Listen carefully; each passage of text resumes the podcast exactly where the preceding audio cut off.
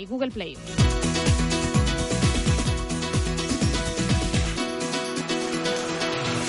Conexión Marca. Estás escuchando Radio Marca, la radio del deporte. Radio Marca. Radio Marca Valladolid, 101.5 FM, app y radiomarcavalladolid.com. El deporte en Valladolid es Justo Muñoz. Todo el calzado, de todas las marcas. Y en Ruta 47 en Montero Calvo, fútbol y running. Justo Muñoz, Teresa Gil, Río Shopping y tienda oficial del Real Valladolid en calle Mantería. Tu tienda de deportes es Justo Muñoz. Llega el buen tiempo y apetece una buena carne a la auténtica brasa en el lagar de Venancio. Chuletón, solomillo, pincho de lechazo y la mejor carne a la piedra de Valladolid. Disfrútala en nuestra terraza o en nuestro comedor con los toneles de sidra para que tú mismo pruebes a escanciar. Y no olvides nuestro famoso pulpo a la brasa y nuestros pescados. El lagar de Venancio, en la calle Traductores junto a Michelin. 983 33 43 44.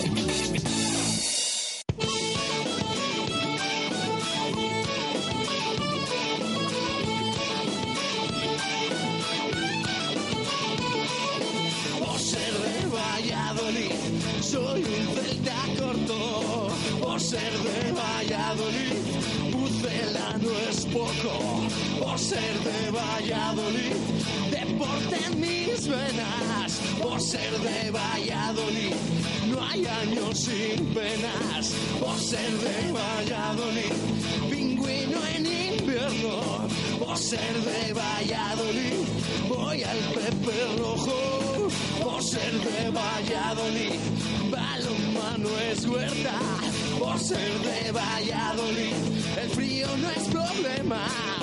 Por ser de Valladolid, Lalo es leyenda. Por ser de Valladolid, blanco y violeta. Por ser de Valladolid, agua pucela. Por ser Directo Marca Valladolid. Chus Rodríguez.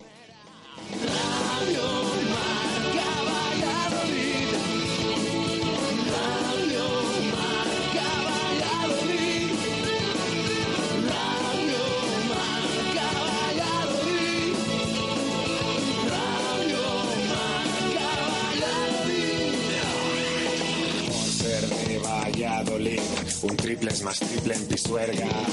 Por ser de Valladolid, Copa de la Liga. Por ser de Valladolid, soy del chami del quesos. Por ser de Valladolid, el deporte es esto.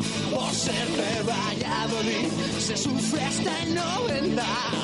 Por ser de Valladolid, las chicas también juegan. Por ser de Valladolid, hockey y básquet con ruedas. Por ser de Valladolid, yo siempre voy con el pucela.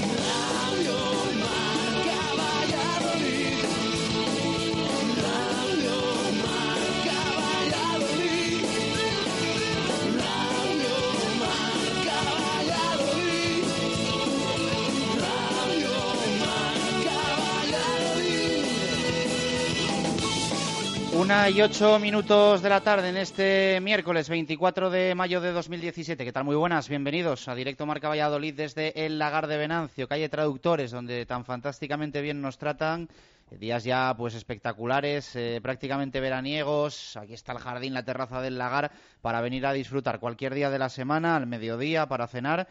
Un sitio que nunca falla y que recomendamos desde Directo Marca Valladolid. Nuestra segunda casa, el lagar de Venancio. Aquí vamos a estar hasta las 3 de la tarde con protagonistas. Eh, hoy más que nunca. Yo creo que la palabra es eh, protagonista porque en nuestra primera hora la va a copar el comercial Ulsa Ciudad de Valladolid, que ayer conseguía una victoria 9-5-7-4 frente a Morón en el quinto partido de las semis por el ascenso Ale Boro.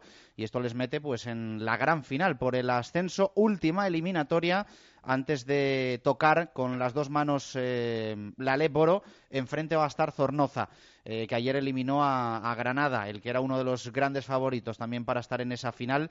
Prácticamente eh, los favoritísimos han ido cayendo todos en las eh, diferentes eliminatorias, cuartos, semifinales, se han caído de esa lucha por el ascenso. Ahora, no obstante, lo vamos a comentar y lo vamos a detallar en un miércoles en el que el Real Valladolid eh, ha seguido trabajando, dando continuidad al regreso al trabajo, que se producía ayer por la tarde, sin grandes novedades, porque, eh, bueno, ya sabíamos que Jaime Mata no iba a estar, un mes ausente, se pierde toda la fase regular, pero la buena noticia es que sí estaba y con total normalidad el argentino Cristian Espinoza, que el otro día también se retiraba eh, del césped de Andúba con alguna molestia.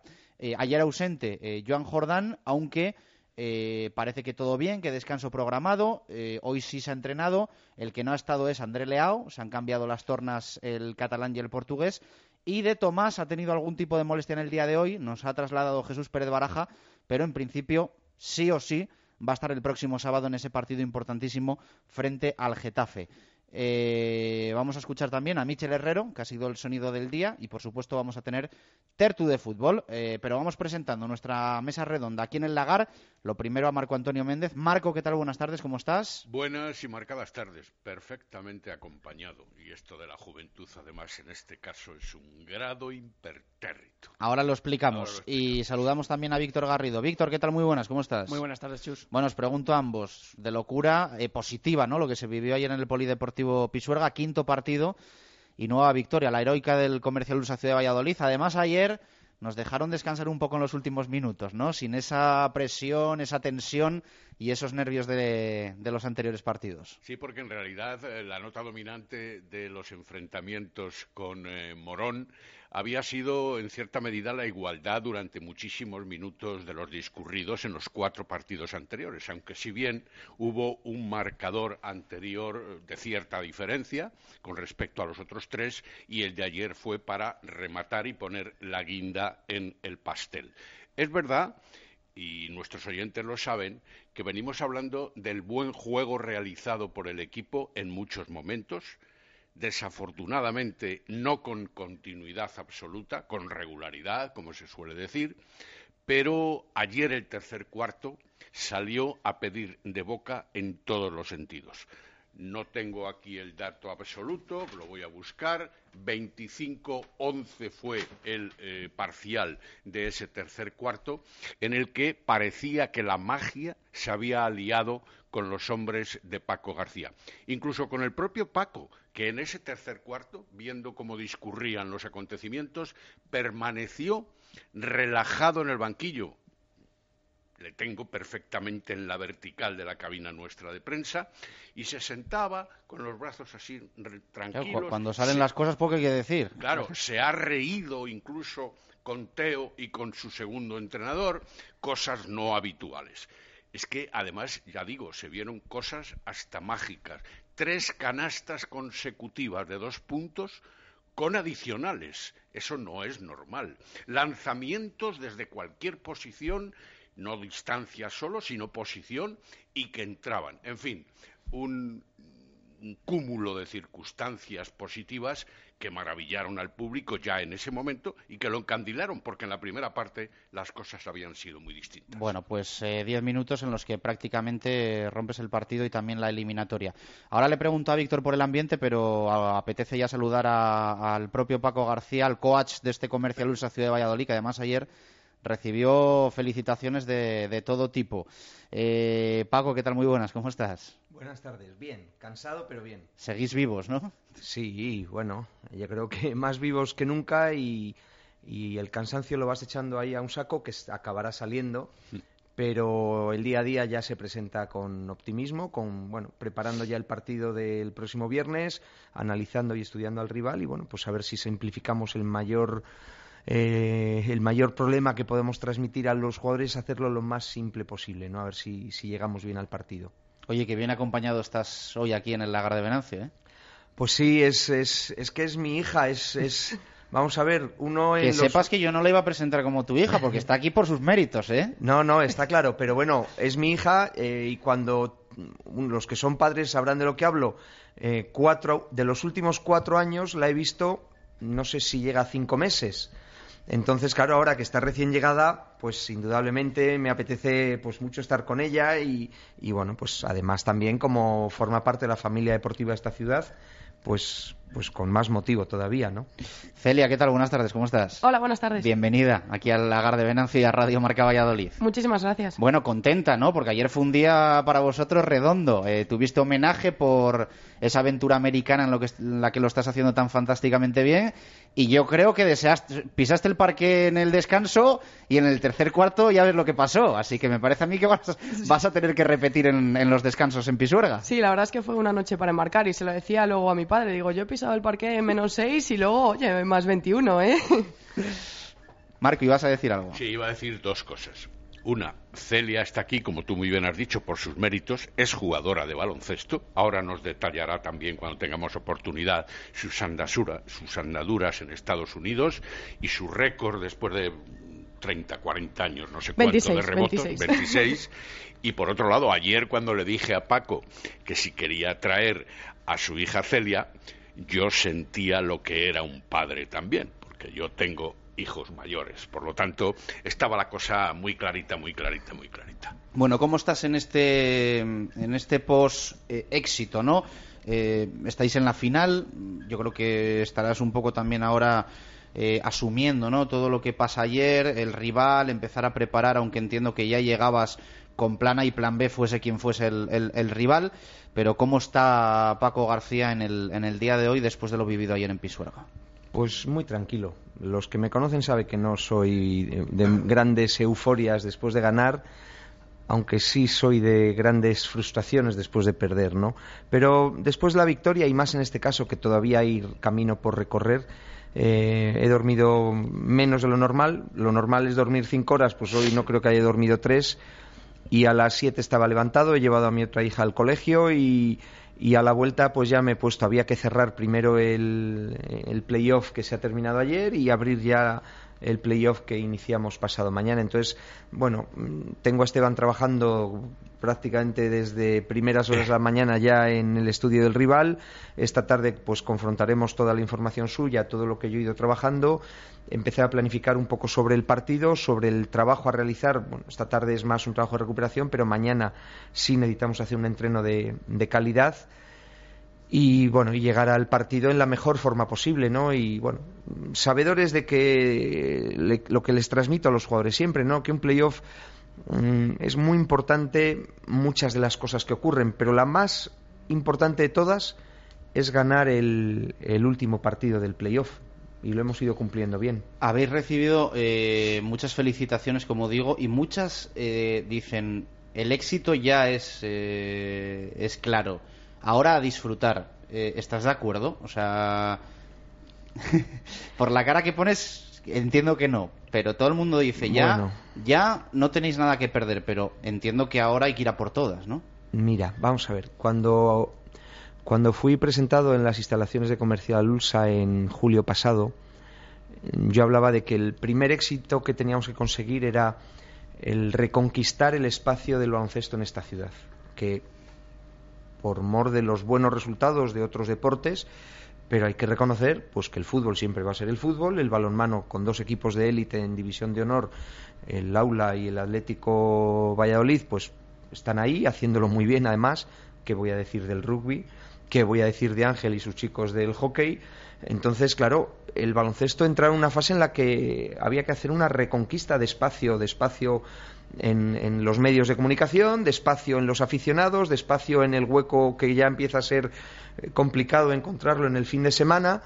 Y afrontamos bueno pues varias situaciones. Cambiamos los partidos a los viernes para evitar competir en franja horaria con otros deportes eh, que creo que ha sido un éxito importante para, para la asistencia de público.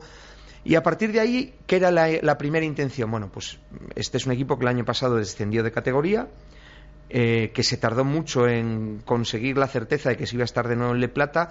Cuando se consigue ya es un mercado ya tarde, hacemos muchas apuestas de jugadores.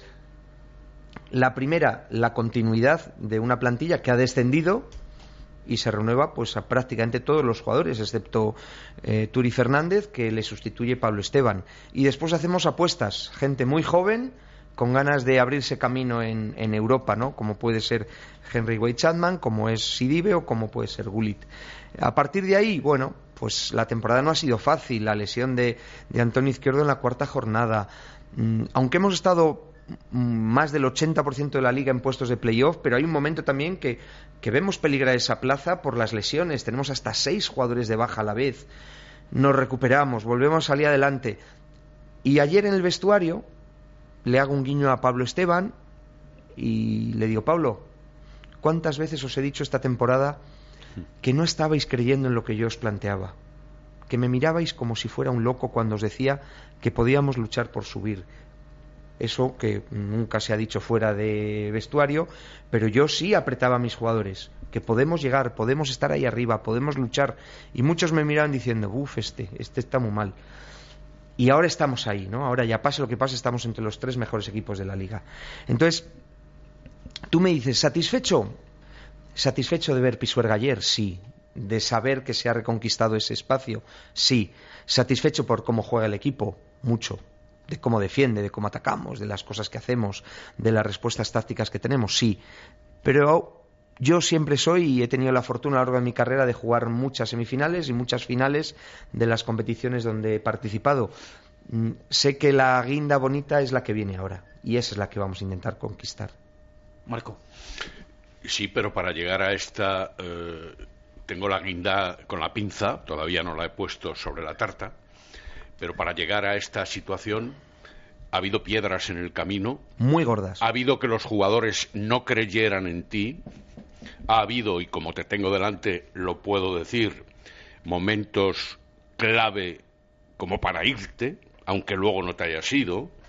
Es decir, que al final has salido triunfador, eso sí, acompañado de la mentalidad de tu gente, que al final se ha convencido de que era posible aquello de creer, como tú con vehemencia manifestabas antes y con problemas, como hemos dicho. Pues sí, porque ha sido una temporada complicada. Eh, muchas de las cosas que a mí me prometieron al inicio de la temporada para que admitiera coger el equipo no se dieron. El tema médico ha sido algo que nos ha traído a muy mal traer. Eh, la salida de una persona en la dirección del club que yo creo que era absolutamente cancerígena para la evolución del baloncesto en Valladolid y creo que el beneficio el día uno después de irse con la llegada de muchos sponsors y muchos directivos que no querían estar mientras él estuviera, pues favoreció su, el regreso de toda esta gente. Después hemos tenido problemas en la plantilla, la lesión de Antonio Izquierdo, la salida de, de David Ortega, bueno. La de Miguel Tabique también. Miguel, la fractura de Tabique. Hemos llegado a tener, hemos jugado aquí con Alcázar, con Alcázar que perdimos en el mes de febrero, cinco jugadores de baja y salimos del partido con uno más seis, que le fracturaron el tabique sala a Pablo. Sin seis, una plantilla de once, sin seis jugadores. Y ahí, pues bueno, hemos conseguido apretar, apretar, apretar, siempre pidiendo el máximo. Y como yo digo, que esté tranquila la gente, que cuando yo lo digo fuera o lo escribo en mi blog, todo ha sido dicho antes a la cara al imperfecto. Entonces, que no haya medias tintas. Entonces, siempre lo que he buscado es exprimir al máximo aquello que tenía. Nosotros no teníamos eh, una plantilla de grandísimos jugadores que ganan muchísimo dinero, que pueden dedicarse profesionalmente a esto. No, tenemos los chicos de Valladolid, donde hay gente de mucha calidad, como puede ser Sergio de la Fuente, como puede ser Miguel González, y después teníamos una serie de apuestas muy jovencitas donde bueno, pues pues había que ir poco a poco puliendo esos diamantes que ahora pues es bonito ver cómo están jugando, ¿no? Casos de Sidibe y Chapman que realmente pues da gusto ver su evolución. Del descanso de ayer que dices que hablabas con Pablo Esteban al final, ¿tú ya crees que ahora sí están todos metidos en esa mentalidad, en esa dinámica de creer y de dar ese paso adelante ahora en la final? Pues sí, yo también pienso que hace cosa de un mes y pico pasó algo en el equipo también muy bueno y es la salida de Ortega. Cuando un jugador dentro del equipo resta en vez de sumar y resta en el vestuario y resta en, las cosas que habla y que dice, pues no. Y sin embargo ahora yo sí veo las caras de mis jugadores y sé que si ahora mismo pues, pues les digo que tenemos que ir andando a Zornocha a jugar, pues iríamos andando. Y luego preguntaríamos el por qué, ¿no? Con ampollas, con ampollas. Celia, ¿cómo viste el partido de ayer? Pues muy emocionante. Yo hacía que no veía un partido de mi padre en directo, pues a lo mejor un año y medio o dos desde, desde Brasil. Y sí que, bueno, desde Estados Unidos lo, lo ves, lo sigues por la radio o lo ves en FTV, pero claro, no, no es lo mismo vivirlo en directo. Entonces, pues fue muy emocionante. Además, claro, la segunda mitad es que fue, fue de ensueño, ¿no? Eh, te citaba Marco antes un poco eh, eh, tu, tu momento durante el tercer cuarto.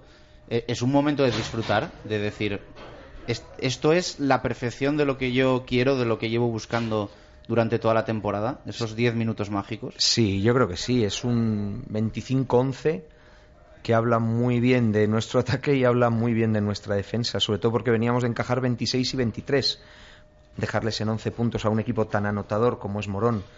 Y después esos detalles de bueno de marcar dos o tres jugadas seguidas para buscar tiradores y que el tirador encuentre y que el jugador tire y que el jugador la meta. Y yo creo que el colofón es el mate de Henry Chapman, un tío de unos 78, 1,80 que se, re- se recorre la pista, hace un par de driblings, cambios de mano y se planta delante de Chagoyen, que no es pequeño, y le planta un mate en la cara que, que, bueno, es que es Hablas de la jugada aquella de costa a costa. de costa a costa que termina en mate de, de Wade Chapman, que si alguien se lo ve por la calle y dice, bueno, ¿y este juega baloncesto? Pues no, pero, pero sí, juega y mucho. Eh, ¿Esperabas estos playoffs? Quiero decir, ¿hasta qué punto Zornoza y CBC tenía- tenían posibilidades de, de llegar a la final? O sea, no sé si le preguntamos a alguien que sepa de básquet antes de un playoff, ¿nos hubiese pronosticado esta final? Pues no lo sé. Los que me conocen bien como entrenador y han seguido mi carrera han apostado mucho por mí. Ellos saben que durante la liga regular mm, hay momentos en los que yo aprieto, aprieto, a lo mejor hasta demasiado, esperando que llegue el momento del- de la temporada. Y ese momento de la temporada son los playoffs. Y en esos playoffs, pues no sé por qué, pero bueno, hay un algo especial. A lo mejor es la experiencia, ¿no? El otro día hacíamos cuentas. Este playoff que ayer ha terminado, creo que es el 35 que yo disputo a lo largo de mi carrera deportiva. Pensando que en los ocho años de ACB no he jugado nunca playoff porque jugaba- entrenaba siempre equipos de la parte baja de la tabla. Imagínate la de playoff que llevo ya No hechos, ¿no? Entonces sí que es algo que, no sé, el- te da el- la lectura de muchas situaciones, de caras, de... Por eso a veces haces actuaciones fuera de lo normal dentro del playoff, como es en vez de ir a entrenar, llevarte al equipo a la playa y a tomar el aperitivo el día de partido, que alguien dice, joder, pues este tío... Y si te sale mal, en Brasil me llevé al equipo, al Cristo del Corcovado, después de perder con Flamengo y les ganamos el segundo partido. Entonces, eh, son esas cosas que, bueno, pues no sé, será la experiencia que te da cierto tufillo que tienes que hacer algunas cosas que se salen de lo normal. Luego hacemos un inciso y habrá que ir a la publicidad también. Pero no quiero que se me pase de tu respuesta hablar de lo que es la psicología deportiva. Eh, eh, ¿Respondo? Sí, sí, claro. Bueno, eh, Celia eh, se ha graduado el pasado sábado en, en Estados Unidos en psicología deportiva, con lo cual espero tener también un buen apoyo en casa, pero es algo que sí, a mí me preocupa. Por eso siempre, siempre critico el que los A medios... ver si lo del Bermud te lo ha, te lo ha propuesto ella y no... No, no lo de ir sabía. al- lo de ir al Corcovado tampoco. Tampoco, tampoco. Posiblemente cuando lo planteara diría, papá, a ti te falta un tornillo. Pero bueno, no, pero por eso yo siempre critico a aquellos que se quedan. Evidentemente los, los, las medianías se quedan siempre con lo mediano. Aquellos que se quedan solo con que el entrenador ha gritado a ese, el entrenador le ha agarrado el pecho al otro, pero no saben todo lo que hay detrás. Y yo ayer lo decía en la rueda de prensa, yo veo a Zelko Bradovic con nueve Euroligas a cuestas, agarrando de la pechera a Bogdanovich, tirando de él, casi casi incrustándole la- la boca en el cogote, ganando por 20 en la Euroliga y digo, joder, ole sus narices, señor Celco, porque está claro que algo tiene el agua cuando la bendicen. Y esa gente y esos jugadores, como con ayer uno de los mensajes que tenía es de un exjugador mío de ACB, que me decía, enhorabuena coach, eres grande, siempre te odié como entrenador Ajá. y siempre te admiro cuando ya no fuiste mi entrenador. Está bien, eso, está bien esa lectura. Eh, eh, quinto partido, que entiendo también era bueno para, para vosotros que se fuese la, la otra serie al quinto partido para, evidentemente, el, el tema físico. Eh, gana Zornoza en Granada, Granada con, con 6.000 tíos en el pabellón. ¿Te ha sorprendido el desenlace? Sí y no. Sí, porque Zornocha, vuelvo a decir, y lo he dicho varias veces durante esta segunda vuelta, es el equipo que mejor ha jugado baloncesto en esta segunda vuelta en la liga. Han hecho tres fichajes, dos de ellos viniendo del Eboro, que es un salto de calidad importantísimo, y que se han convertido en, en tres jugadores más lo que ya tenían, gente como Iriarte, gente como Dani de la Rúa, que se han convertido ya en, un equipo donde Bucetich, el, serbio, es un baluarte, posiblemente el mejor cinco de la categoría, y bueno, un equipo muy peligroso. Entonces, sí que pensaba que podían volver a ganar. Pero bueno, Granada en su casa, con 6.000, con el plantillón que tiene, que incluso hace una semana con la lesión de Iván Martínez fichan a un tío más a mayores. Cuando nadie tiene un chavo ya para fichar nada, estos sacan dinero para fichar a un tío más los grandes favoritos por, por excelencia para llegar ahí arriba. Y bueno, pues, pues se han quedado igual que quedado Alicante, que era el otro gran favorito. Eh, esto es básquet, esto es la grandeza que tiene el baloncesto, es esta, ¿no? Y, y estoy seguro de que la NBA lo echarán de menos, porque al final todo camina hacia una hacia una final que ya demasiado vista y a lo mejor apetece que entren otros, ¿no? Que es lo que va a pasar en esta, en esta Liga Le Plata. Eh, te quería hacer una pregunta, Víctor, sobre el tema del factor campo, eh, que ha estado ahí echando cuentas y... que se te pasó ayer, Paco, por la cabeza cuando viste que el rival era Zornocha, porque si recuerdas, aquí vencimos a Zornocha de 18 puntos y allí pierdes de 22 en un último cuarto en el que, bueno, pues eh, las fuerzas dijeron basta. Pues, o sea, resumiendo que por cuatro puntos palmamos el factor campo, ¿no? Yo soy, y se lo dije al equipo ayer, y Sergio me respondió rápidamente, esa canasta de Albacete. Porque nosotros somos séptimos, Zornoche es sexto y Ávila es quinto, en un triple empate a 17 victorias. Habiendo perdido con Albacete, que era colista, con una canasta en el último segundo que nos metieron, que no solo las metemos nosotros. si hubiéramos ganado ese partido, hubiéramos sido quintos nosotros y hubiéramos tenido ventaja de cancha. Esa una. Y dos, fuimos a Zornocha, bueno, vamos a ganar, pero si no ganamos tenemos 18. Y es lo peor que se puede hacer. Por eso me enfado. Y si Dives se iba al día siguiente con la selección, su cabeza en otro lado. Y cuando nos quisimos dar cuenta, nos dieron por todos los lados, ¿eh? o sea, una superioridad como nadie ha tenido en esta liga con nosotros. Entonces, es una, bueno, es una sensación en la que, pero también, si recordáis al Paco García de inicio de la temporada, os decía, no quiero un equipo que solo gane en casa, que el año pasado el equipo ganó dos partidos fuera en toda la temporada. No, no, quiero un equipo que sea capaz de jugar fuera igual que en casa. Y ese ha sido el objetivo y creo que lo hemos cumplido con creces porque fuera de casa se han ganado muchos partidos este año. no, no voy a decir que vaya a ser positivo para vosotros tener perdido el factor campo, pero sí es verdad que os gusta ir al límite, ¿no? O sea, da esa sensación de que o sea, yo sí ves las eliminatorias, eh, siempre irse al cuarto partido con el match ball en contra lo salváis. Eh, como que al equipo le va la marcha, eso está claro. Y, y, hay veces que yo digo, bueno, ya no tengo por dónde apretar a la gente. Ya no hay balas, ¿no? Y el, el sábado se me abrió una fantástica. Eh, salimos por Sevilla a dar una vuelta y nos encontramos a todo el equipo dando una vuelta por allí, por el centro. Fenomenal, una cosa fantástica, encontrarnos allí todos en la plaza de la Giralda, fantástico. Eh, pero aquello ya derivó. Que si una cerveza, que si un tal, que... No, yo me gusta controlar las fiestas. Me gusta ser yo el que las controla. Y aquello empezó a derivar y yo dije, uy, demasiada alegría veo aquí. Y es que hemos perdido ayer y tenemos partido mañana. Hay que apretar otra vez. Y hicimos la reunión del domingo por la mañana, antes del partido, viendo errores clamorosos que habíamos cometido el viernes, que es por lo que perdemos. En dos minutos tiramos por la borda todo el trabajo de, de 36 minutos anteriores. Y Señores, que demasiado buen ambiente, demasiado, no me gusta. El equipo tiene que estar enfadado y el equipo tiene que ir a jugar encabronado, si se me permite la expresión. Y ya salimos de allí, algunos ya rebotados. Y llegamos al partido como a mí me gusta ir. El autobús en silencio, concentrados, unos pues cagándose en mi padre, otros en mi madre. Pero bueno, forma parte del negocio, eso, eso es así. Pero el equipo tiene que llegar enfadado al partido, y más a un partido de estos fuisteis a, entrenar a un pedazo pabellón también, ¿no? En Sevilla.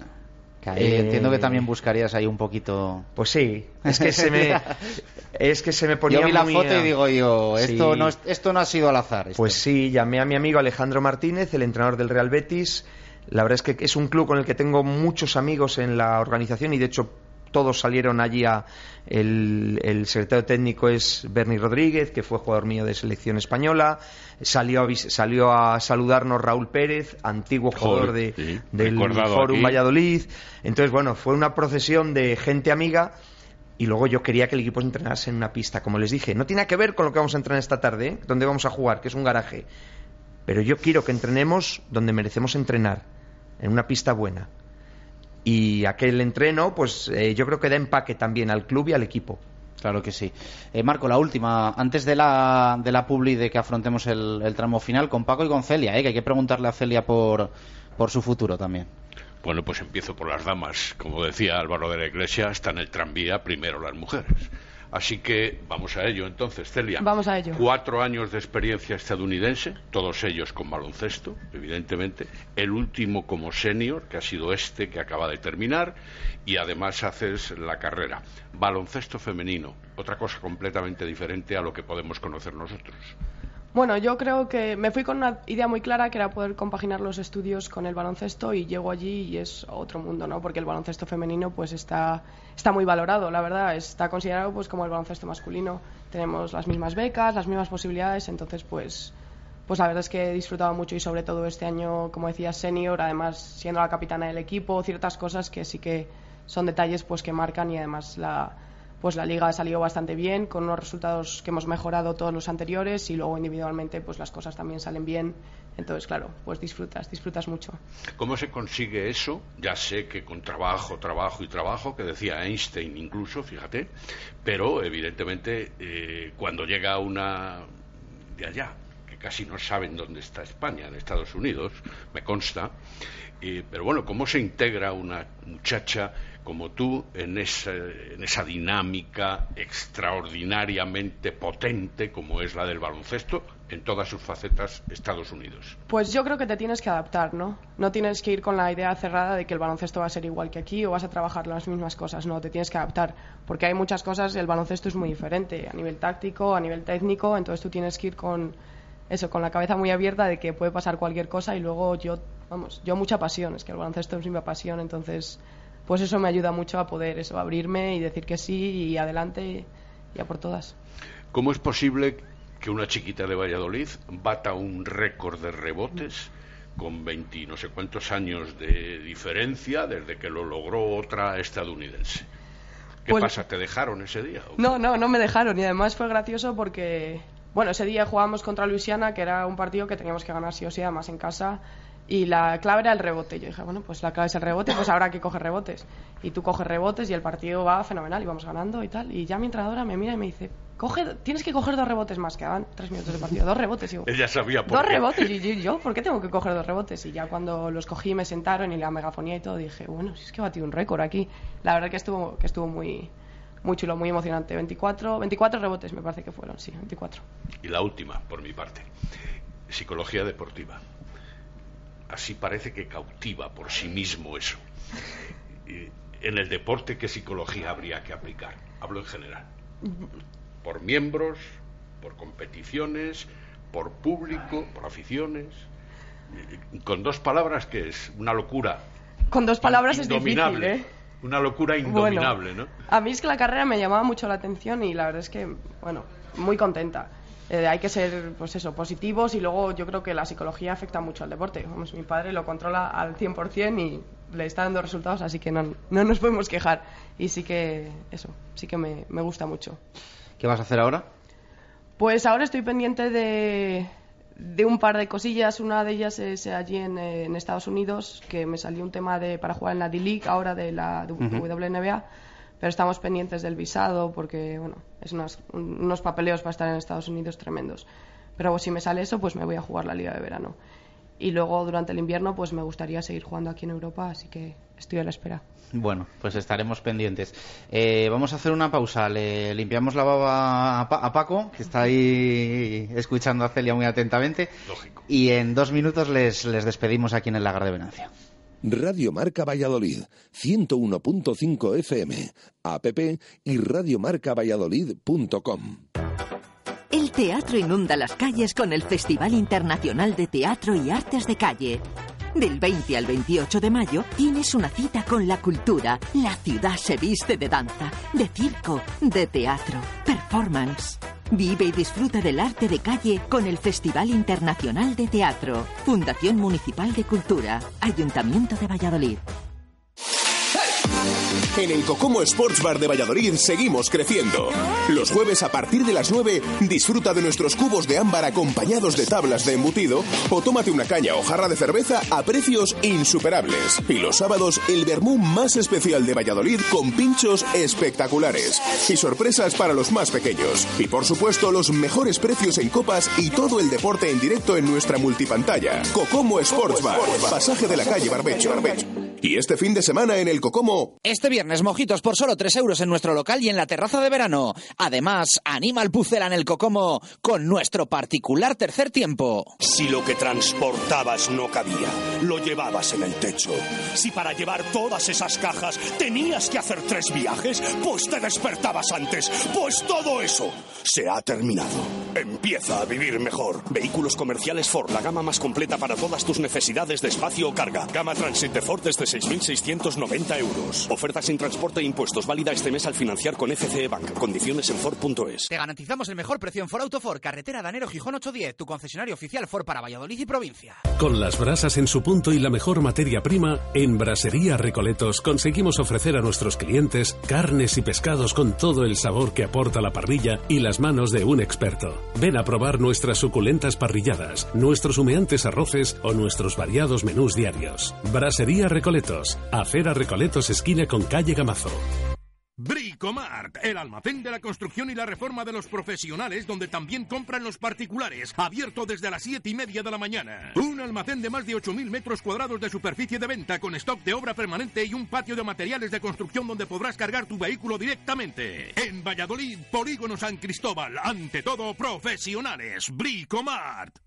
Cariño, ¿me sigue ese coche? En Renault Selection nuestros coches te eligen a ti. Ven a Renault Basa y Arroyo y descubre nuestro stock gama crossover. Tu Renault Captur desde 12.600 euros y Kadjar desde 16.300 euros. Oferta válida RC y Bank hasta el 31 de mayo de 2017 o fin de existencias. Consulta condiciones. Renault Selection. Coches que te eligen a ti. Stock Renault Captur y Kadjar en Basa y Arroyo. Radio Marca Valladolid, 101.5 FM, app y radiomarcavalladolid.com.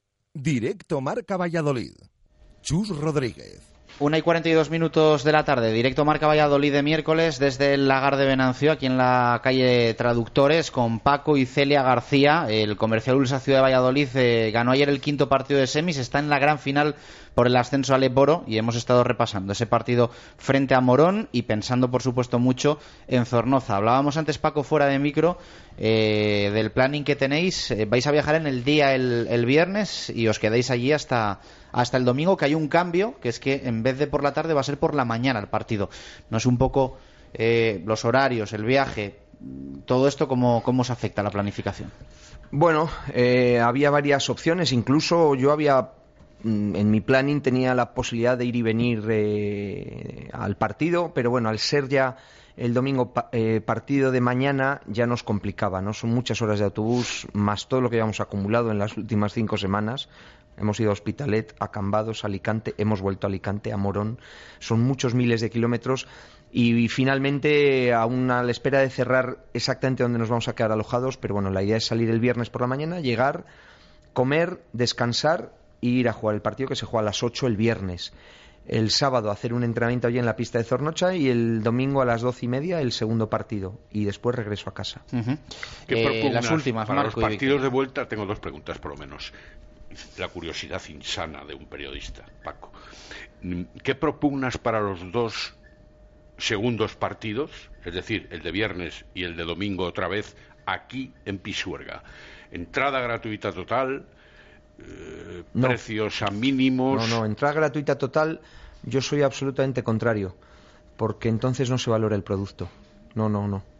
No, no, yo voy al cine y pago mi entrada y mis hijas han sido pequeñas, las hemos llevado al circo y he pagado mi entrada. yo creo que gratuita además es una... ¿No, gratuita todo el mundo? No, para los socios sí. Esa Ah. ya doy con ella. Pues no sé, habrá igual hay que estudiar un poco. Primero ver cómo se viene de allí de, de Zornocha. No es igual venirte 0-2 que 1-1 que 2-0, porque entonces no hay seguridad del cuarto partido y esa es una realidad. Hasta que no volvamos de allí, yo creo que no se debería plantear. Yo creo que ayer mmm, la respuesta del público es muy buena.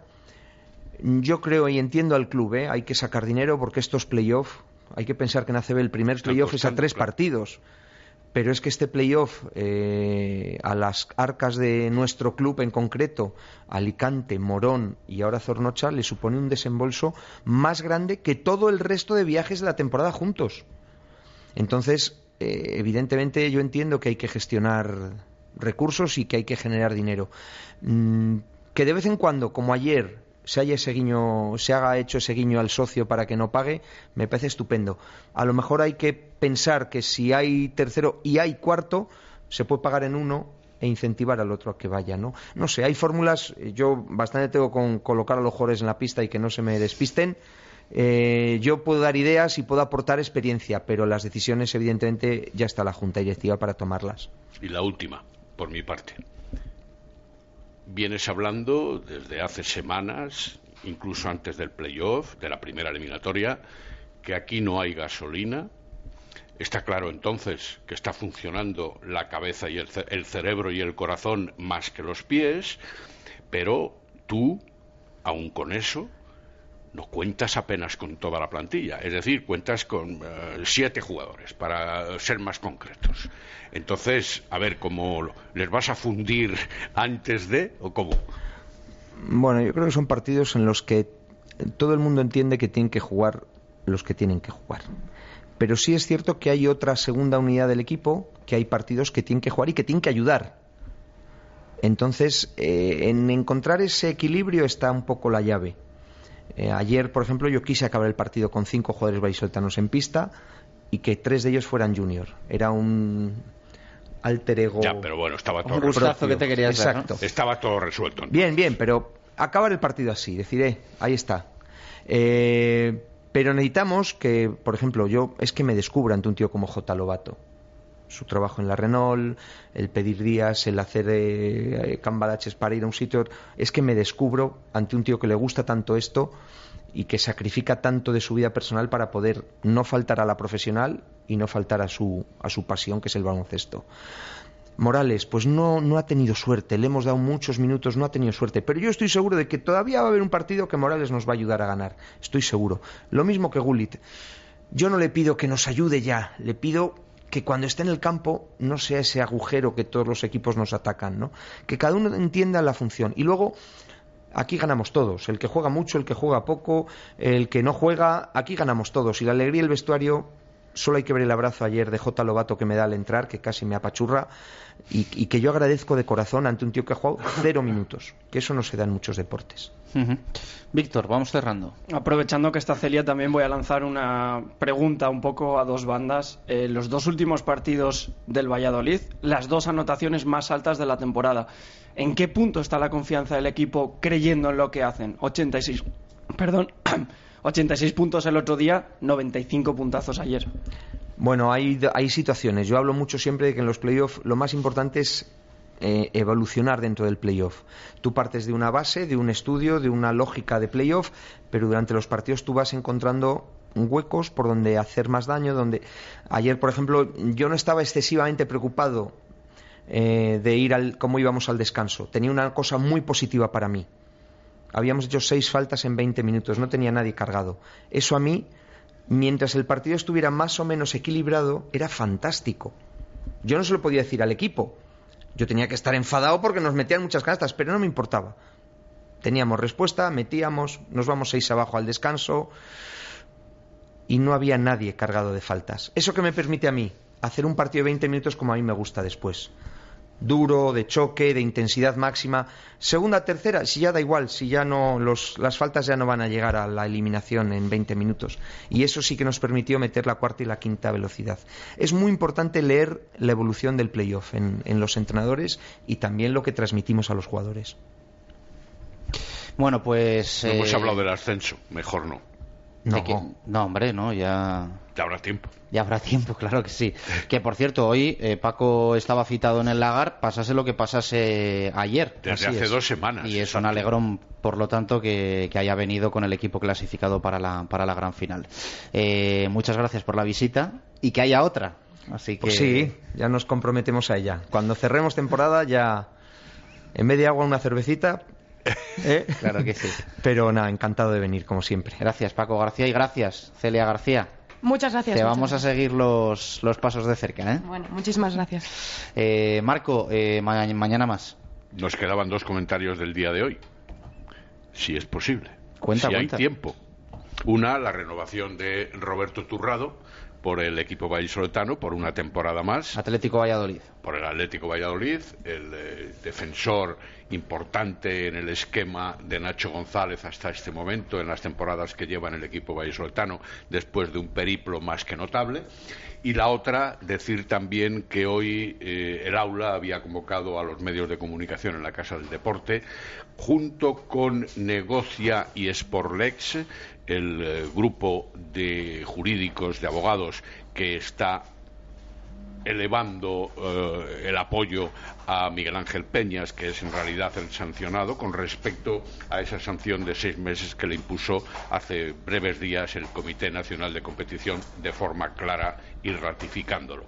Se ha hablado de que parece como si el comité quiere hacer justicia sin respetar los derechos de Miguel Ángel Peñas, que parece que hay una decisión política en lugar de una jurídico-deportiva, que falta proporcionalidad a la hora de aplicar la sanción, puesto que Miguel Ángel Peñas ha tenido un arrepentimiento evidente que no se considera la falta ni leve ni grave, sino de determinada eh, circunstancia, como ha considerado el comité de competición, que hay optimismo entre los integrantes de, con respecto al Comité Nacional de Apelación, puesto que son gente que conoce el deporte desde hace lustros y no del Comité de Competición, que parece que son mucho más nuevos en este tipo de disciplinas deportivas y que, en cualquier caso, están dispuestos a llegar al Tribunal Administrativo del Deporte solicitando además una suspensión cautelar del expediente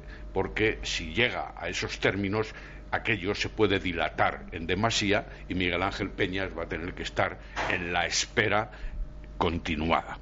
Y es lo que tampoco se quiere. Gracias, Marco. Eh, gracias, Víctor. Eh, nueve minutos para llegar a las dos. Hacemos pausa. A la vuelta nos volcamos con el fútbol hasta las tres. Pucela, Real Valladolid, aquí en directo marca desde el Lagar de Venancio. Radio Marca Valladolid, 101.5 FM, app y radiomarcavalladolid.com. Simancas Autorecambio. 25 años en Valladolid diferencian a una empresa con la atención y el servicio más profesional para facilitarte las cosas. Recambios para automoción y especialistas en transmisiones, direcciones, distribuciones, suspensión y frenos de primeras marcas. Distribuidores de frenos ATE, distribuciones Contitec Continental y baterías Barta y Auto. Simancas Autorecambios en la calle Carraca, nave 12, cerca del Hospital Río Ortega. ¿Tienes una casa nueva o vas a reformar la tuya?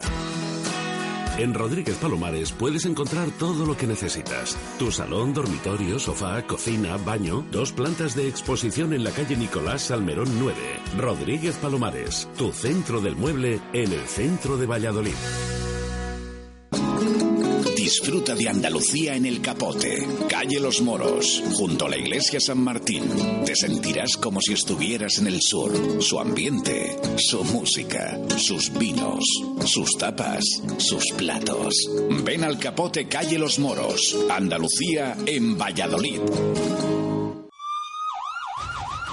Cerámicas Niver estamos mejorando nuestras instalaciones. No desaproveche la ocasión de tener los mejores precios en cerámicas y baños con el mismo servicio y trato de siempre. Cerámicas y baños Niver, la mejor calidad a unos precios inigualables. Cerámicas y baños Niver, calle Pirita, esquina con aluminio en el polígono San Cristóbal.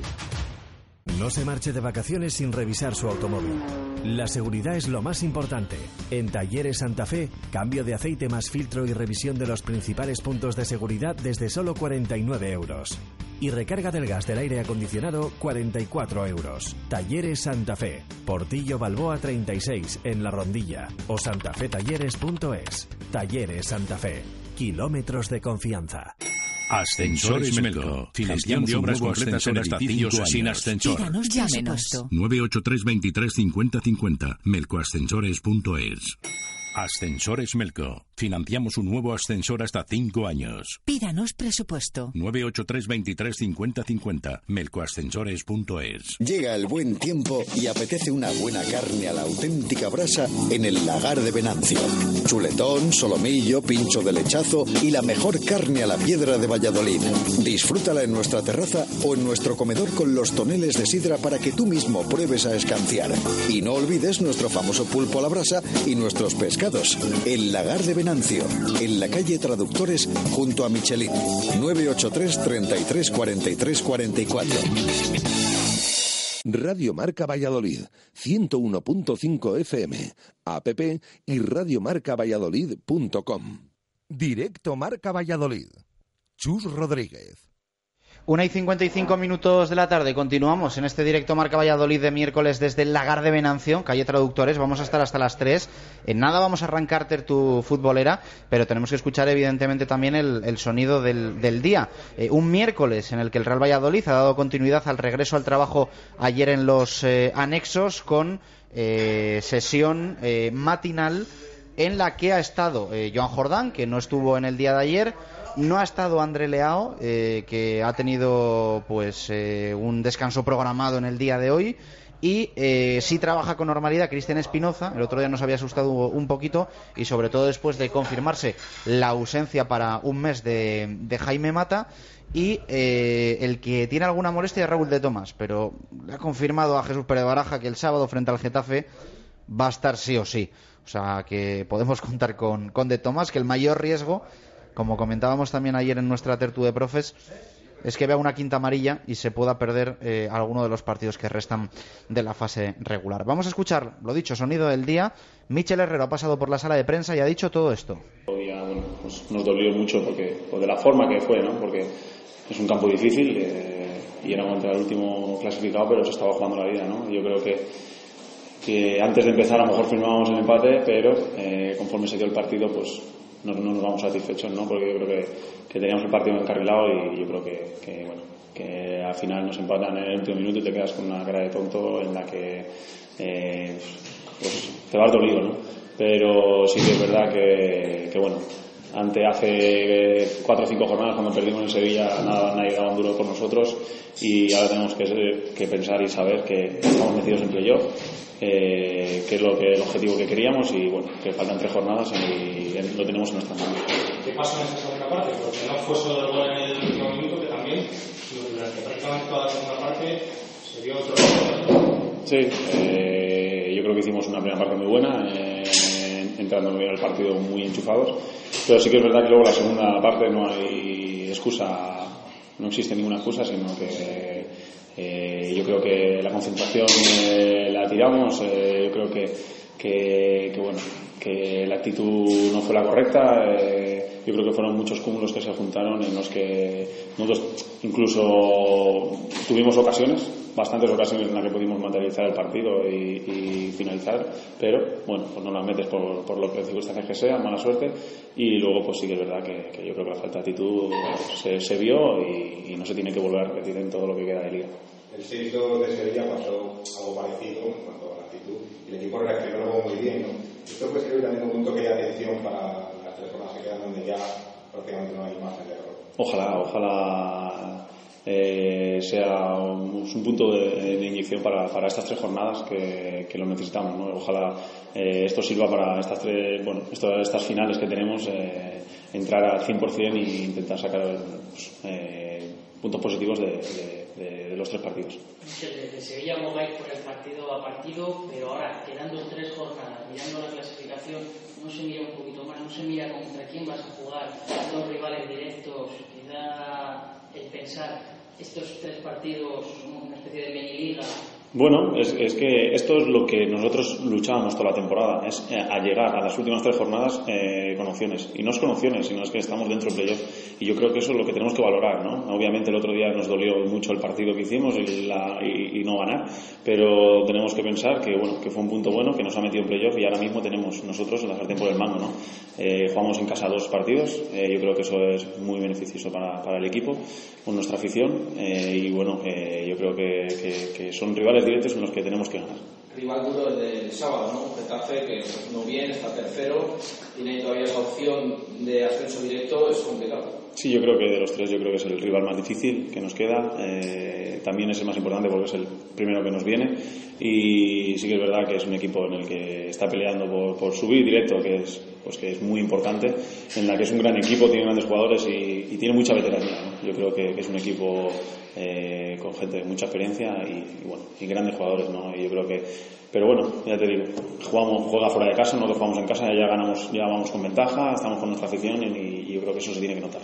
Hablabas antes de las ocasiones falladas en Miranda, eh, hubo una en la que tú participaste directamente, eh, te bajo a mirar, parece que te ve, no, ¿te has hablado con él sobre esa circunstancia? ¿Qué pasó?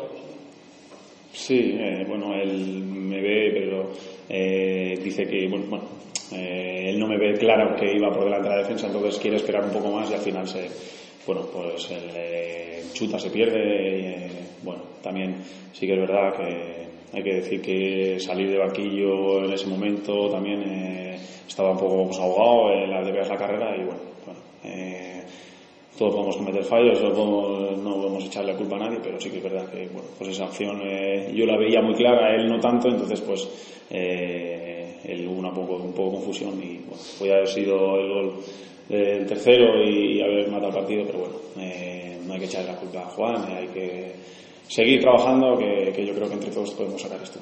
Michel, esta, final son muy importantes la, las dinámicas, nosotros para arriba, Huesca por ejemplo Oviedo para abajo, ¿Qué rivales ves? ¿Cómo lo sientes? Bueno, ahora en cada jornada hay sorpresas. Hay los de abajo quieren salir porque se ven que descienden a segunda vez, los de arriba quieren ganar porque quieren meterse en playoff o subir directo. O sea, hay de todo, ¿no? Yo creo que esto es lo que tiene, ¿no? Eh, la segunda división, que es muy dura, es muy larga y el final es eh, totalmente distinto a lo visto, ¿no? Durante la temporada. Y obviamente nosotros nos quedan dos rivales que son muy fuertes, que son el Getafe el Cádiz, eh, que son rivales directos, luego tenemos la, salida de Reus, que, también, tampoco será fácil, pero bueno, ya te digo que nosotros eh, lo que tenemos que hacer es fijarnos en nosotros, que estamos ahí dentro, intentar hacer nuestros partidos, intentar ganar nuestros puntos y luego, ganando nosotros ya no nos importa el contrario. Yo creo que, que, no podemos mirar a otros, eh, si no te olvidas de, ti mismo. Hablas de la veteranía Getafe, ¿dónde crees que va a estar el sábado eh, en ese partido? Precisamente en, en intentar que nos desquicien jugadores tan veteranos como los que tiene Getafe? Sí, va a ser un partido muy duro. Ellos saben que son listos, saben que bueno, nosotros somos un, un equipo que tenemos mucha juventud en la que, eso tiene su parte buena y su parte mala eh, y está claro que ellos van a saber nuestros errores, saben nuestros puntos débiles igual que nosotros los suyos y van a intentar pues, pues bueno, hacer su partido. ¿no?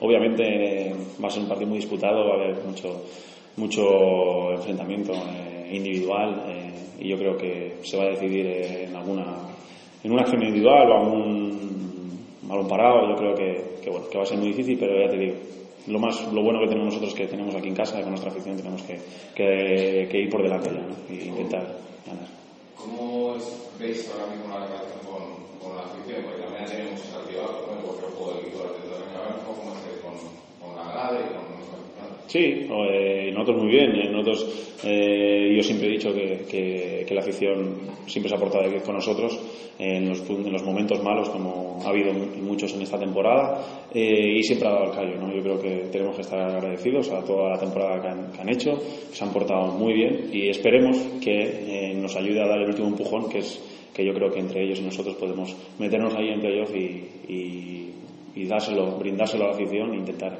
eh, hacer algo positivo en los últimos partidos y ya sin meter un playoff en, en ascend intentar ascender. Lleváis casi nueve meses entrenando, ahora lo difícil es pues, controlar un poco el esfuerzo, el cansancio para llegar lo mejor posible después de una larguísima temporada. ¿Cómo estás tú personalmente eh, a nivel de, de, de carga y de, Sí, y yo, mm, bueno, no os habréis fijado que la semana pasada a lo mejor pues, me perdí dos entrenamientos precisamente por eso, ¿no? Porque lo hablamos el doctor, el preparador físico, el entrenador y yo, y, y yo creo que vimos conveniente que eh, descansara, ¿no? Porque, bueno, no me había perdido ningún entrenamiento, ningún partido, eh, y, bueno, al no hacer pretemporadas, quieras o no, las piernas se me han cargado bastante, se van a, están, tienen, ahora tardan más en recuperar, eh, entonces es normal, ¿no? Y lógicamente, pues con ayuda de, métodos, ¿no? Eh, pues de alimentación, de, proteínas, de vitaminas, eh, yo creo que estamos eh, llevándolo bien y con el descanso de algún entrenamiento en alguna semana eh, me va muy bien, ¿no? Y ya lo vimos el otro día que rendí mucho mejor que en Mirandés, por ejemplo, que en Mallorca y la verdad que eso es positivo y bueno, con, igual que yo, pues bastantes jugadores, pues eh, lo más importante es llegar al tramo final con la mayor fuerza posible. A los jugadores nos gusta hablar de cosas que no sean meramente deportivas, pero ¿cómo ha vivido el vestuario la salida de, de Braulio? O sea, bueno, los resultados parece que no, pero no sé si le ha dejado un poco tocado el vestuario. Sí, obviamente nos duele, ¿no? Eh, yo creo que es un gran profesional, lo ha demostrado, ha hecho un gran equipo. Eh, todos estamos muy agradecidos a él. El- prácticamente el equipo, menos tres o cuatro jugadores, son todos nuevos que ha traído él y ha hecho una gran plantilla. Eh, una, cosa, no quita la otra, ¿no? Obviamente, a lo mejor sus formas no han podido ser las correctas, pero yo tengo que decir que ha hecho un trabajo magnífico, es un gran profesional y bueno, yo le deseo lo mejor. Eh, obviamente él nos dijo que, bueno que nos deseaba la mayor suerte del mundo y que lo único que, quiere es ascender, eh, que ascendiera al Valladolid y ahora se ha ido a otro proyecto en el que bueno lo ha decidido y yo le deseo lo mejor también, todo hecho le deseo lo mejor, pero bueno, la verdad que, que estamos que le deseamos lo mejor. ¿Qué mensaje os ha lanzado el entrenador después del último partido? ¿Sigues enfadado con, con, con, lo que pasó o le pasa un poco? Bueno, al final de partido, como estaba el míster, estábamos todos. O sea, yo creo que es el momento de calentura, pues obviamente eh, nosotros no hablamos porque no, no, mandamos, pero él sí que manda y habla, ¿no? Lógicamente. Eh, para nada nos sentó mal, todo es en plan positivo y obviamente, pues bueno, ahora ya hemos cambiado el chip y ya sabemos que tenemos un partido contra el Getafe, que estamos en playoff eh, y que tenemos la, la oportunidad de, de, nosotros mismos de poder meternos, ¿no? Entonces, ahora mismo ya es todo positivo para, para el sábado, que es lo más importante. Muchas gracias. Vale. Bueno, pues ahí están las palabras de Michel Herrero, el jugador del Real Valladolid, que ha pasado hoy por sala de prensa para analizar la, la actualidad.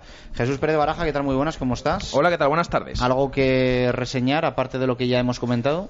Pues eh, del entrenamiento de esta mañana y del de ayer por la tarde, porque el equipo realmente volvió ayer por la tarde. Eh, se empieza a ver que estamos a final de temporada, no solo evidentemente por, por, el tiempo, las buenas temperaturas. Ayer, por cierto, mucho calor a las 5 de la tarde para buenas, ese entrenamiento. Buenas según se mire, sí. Sí, por eso. Eh, y se empieza a ver la jornada en la que estamos. Vamos a cumplir la jornada número 40 y ya algún jugador da al menos eh, visos de, de cansancio.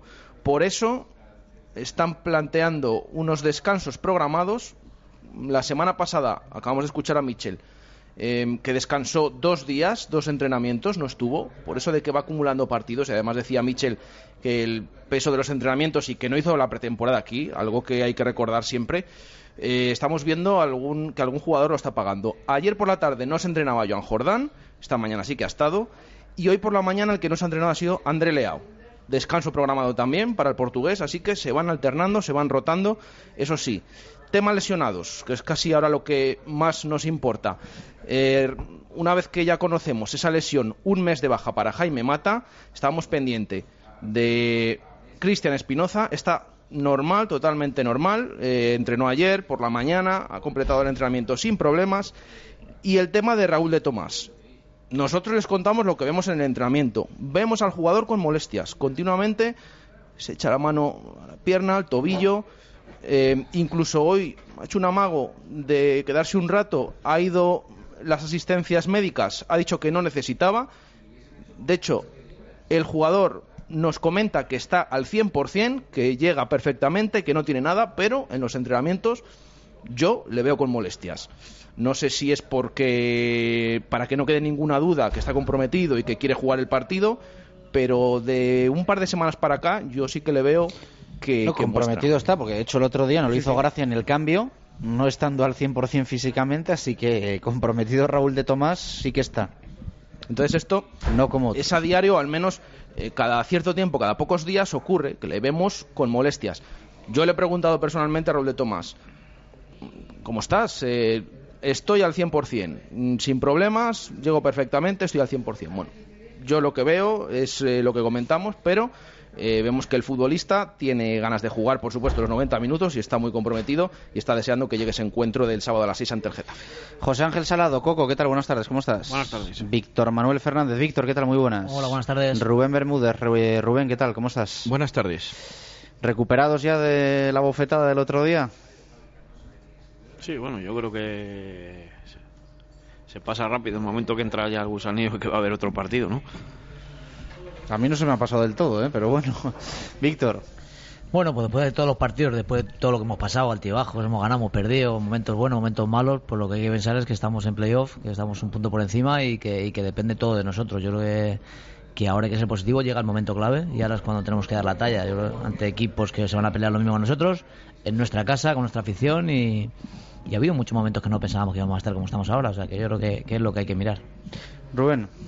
Pues yo creo que todavía estamos recuperándonos algunos, porque fue un mazazo bastante durillo. Porque con 0-2 en el descanso, uno más que tu rival, y teniendo el partido controlado, yo creo, y, y luego ves las oportunidades que tuvimos para rematar el partido del todo y ves cómo acaba con un gol de dibujos animados para mí, pues te quedas un poco con cara de. Me quedo sin palabras, si no, si no lo veo, no, no lo creo, o sea, es verdad, es un poco así, pero bueno. Luego tiene la parte positiva, que es lo último que ha dicho Víctor, que es que es verdad que, que si hace 10 jornadas nos dicen que vamos a estar así en playoff, dependiendo de nosotros mismos, pues igual no nos lo creemos.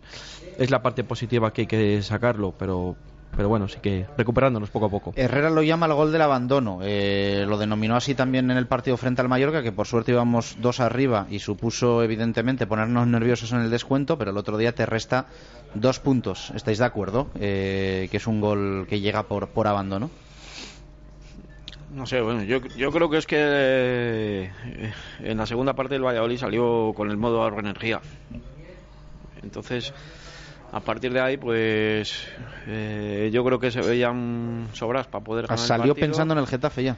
Sí, yo creo que sí, o, o en plan de ahorrar, porque ahora mismo, pues, pues lo que estaba diciendo Jesús antes y tal, pues la gente está muy cargada de partidos y tal. Y esa a lo mejor confianza, pues te llega a, a que en el momento dado el Mirandés, eh, la verdad es que hizo un partido eh, rayando prácticamente, o vamos, como está haciendo los tres últimos cuatro partidos, al límite de la legalidad, dando palos. Y, y yo creo que eh, estos pues pues pues eh, quisieron no gastar tanto o incluso la misma mente y tal que Víctor os puede decir más que, que ha sido jugador de élite pues a lo mejor te desenchufas un poco no pensando que, que vas a, va a pasar eso no y yo creo que al final pues la jugada viene en una jugada desgraciada que al final pues pues pues no tienes ya reacción no el problema viene yo creo fundamentalmente en las cinco o seis ocasiones que tienes que no haces porque si las llegas a hacer pues pues el partido pues se hubiera acabado y punto. Víctor. Pues bueno, yo pienso que, que al final van a un campo, como es Mirandés, que se piensan todos que va a ser muy complicado, que, que va a ser muy difícil conseguir los tres puntos. Y te encuentras en una primera parte donde el Valladolid está muy bien, mm, prácticamente consigue los tres puntos, es lo que habíamos pensado así todos. Y yo creo que el jugador pasa lo mismo, se encontró con, con tres puntos en un campo muy difícil y, y se puso en una situación inmejorable, con tres puntos sobre el, sobre el séptimo, eh, todo muy, muy sencillo. Yo creo que hasta los jugadores dijeron, madre mía, lo nos hemos encontrado, ¿dónde estamos? Y no se dieron cuenta que quedaba una segunda parte. Y a partir de ahí yo creo que psicológicamente, pensando que todo estaba tan bien, que, que, mm, a- dos 0-2 a favor, con contra 10 jugadores, pues prácticamente se ven que, que ya está hecho, que, que nos metemos en el playoff, que ascendemos y claro, quedaban 45 minutos y ahí fue el problema, que Mirandés se juega la vida y tenía que conseguirlo y con 10 jugadores pues fue capaz de empatar un partido que, que, que en otro momento pues sería impensable que lo hubiera hecho, ¿no? Rubén, es abandono. Abandono, confianza y partido largo se hizo al Valladolid al final, yo creo. Yo creo que sí, que estoy un poco con mis contertulios que se vieron con los tres puntos antes de que llegara el minuto 90 o 95, mejor dicho, y que pues un poco de confianza, un poco de dejadez, un poco vamos a ahorrar fuerzas a mantener el resultado 0-2 si nos marcan si nos marcan uno tenemos todavía el colchón de otro gol y vamos a pero yo creo que al final el, al Valladolid se le hizo más largo el partido normal eh, eh, pues teniendo 0-2 con uno más y al final fue lo que le pasó exceso de confianza Bueno, no creo que lleguen a tanto, no nos van a llegar con, con uno para uno, o sea, las marcas yo creo que no flotábamos, estábamos muy, no sé, no sé, muy, muy light, por decirlo de alguna manera. Eh, os quería preguntar, no sé si tuvisteis oportunidad de escuchar la rueda de prensa de Herrera, que fue una rueda de prensa, pues bueno, yo creo que no pasa nada por decirlo, dura, pero no sé si para vosotros acertada o desacertada. No, yo creo que es que eh, un tanto un entrenador como un jugador, si le pones eh, el micrófono nada más que, que, que pasa una cosa así, pues, pues yo creo que pues que dice cosas a lo mejor eh, subidas de tono, etcétera, que a lo mejor no, no, no, no en otras ocasiones pues no diría, pero yo creo que también Paco busca o buscó apretar un poco ya las tuercas pensando en, en el partido del Getafe, ¿no?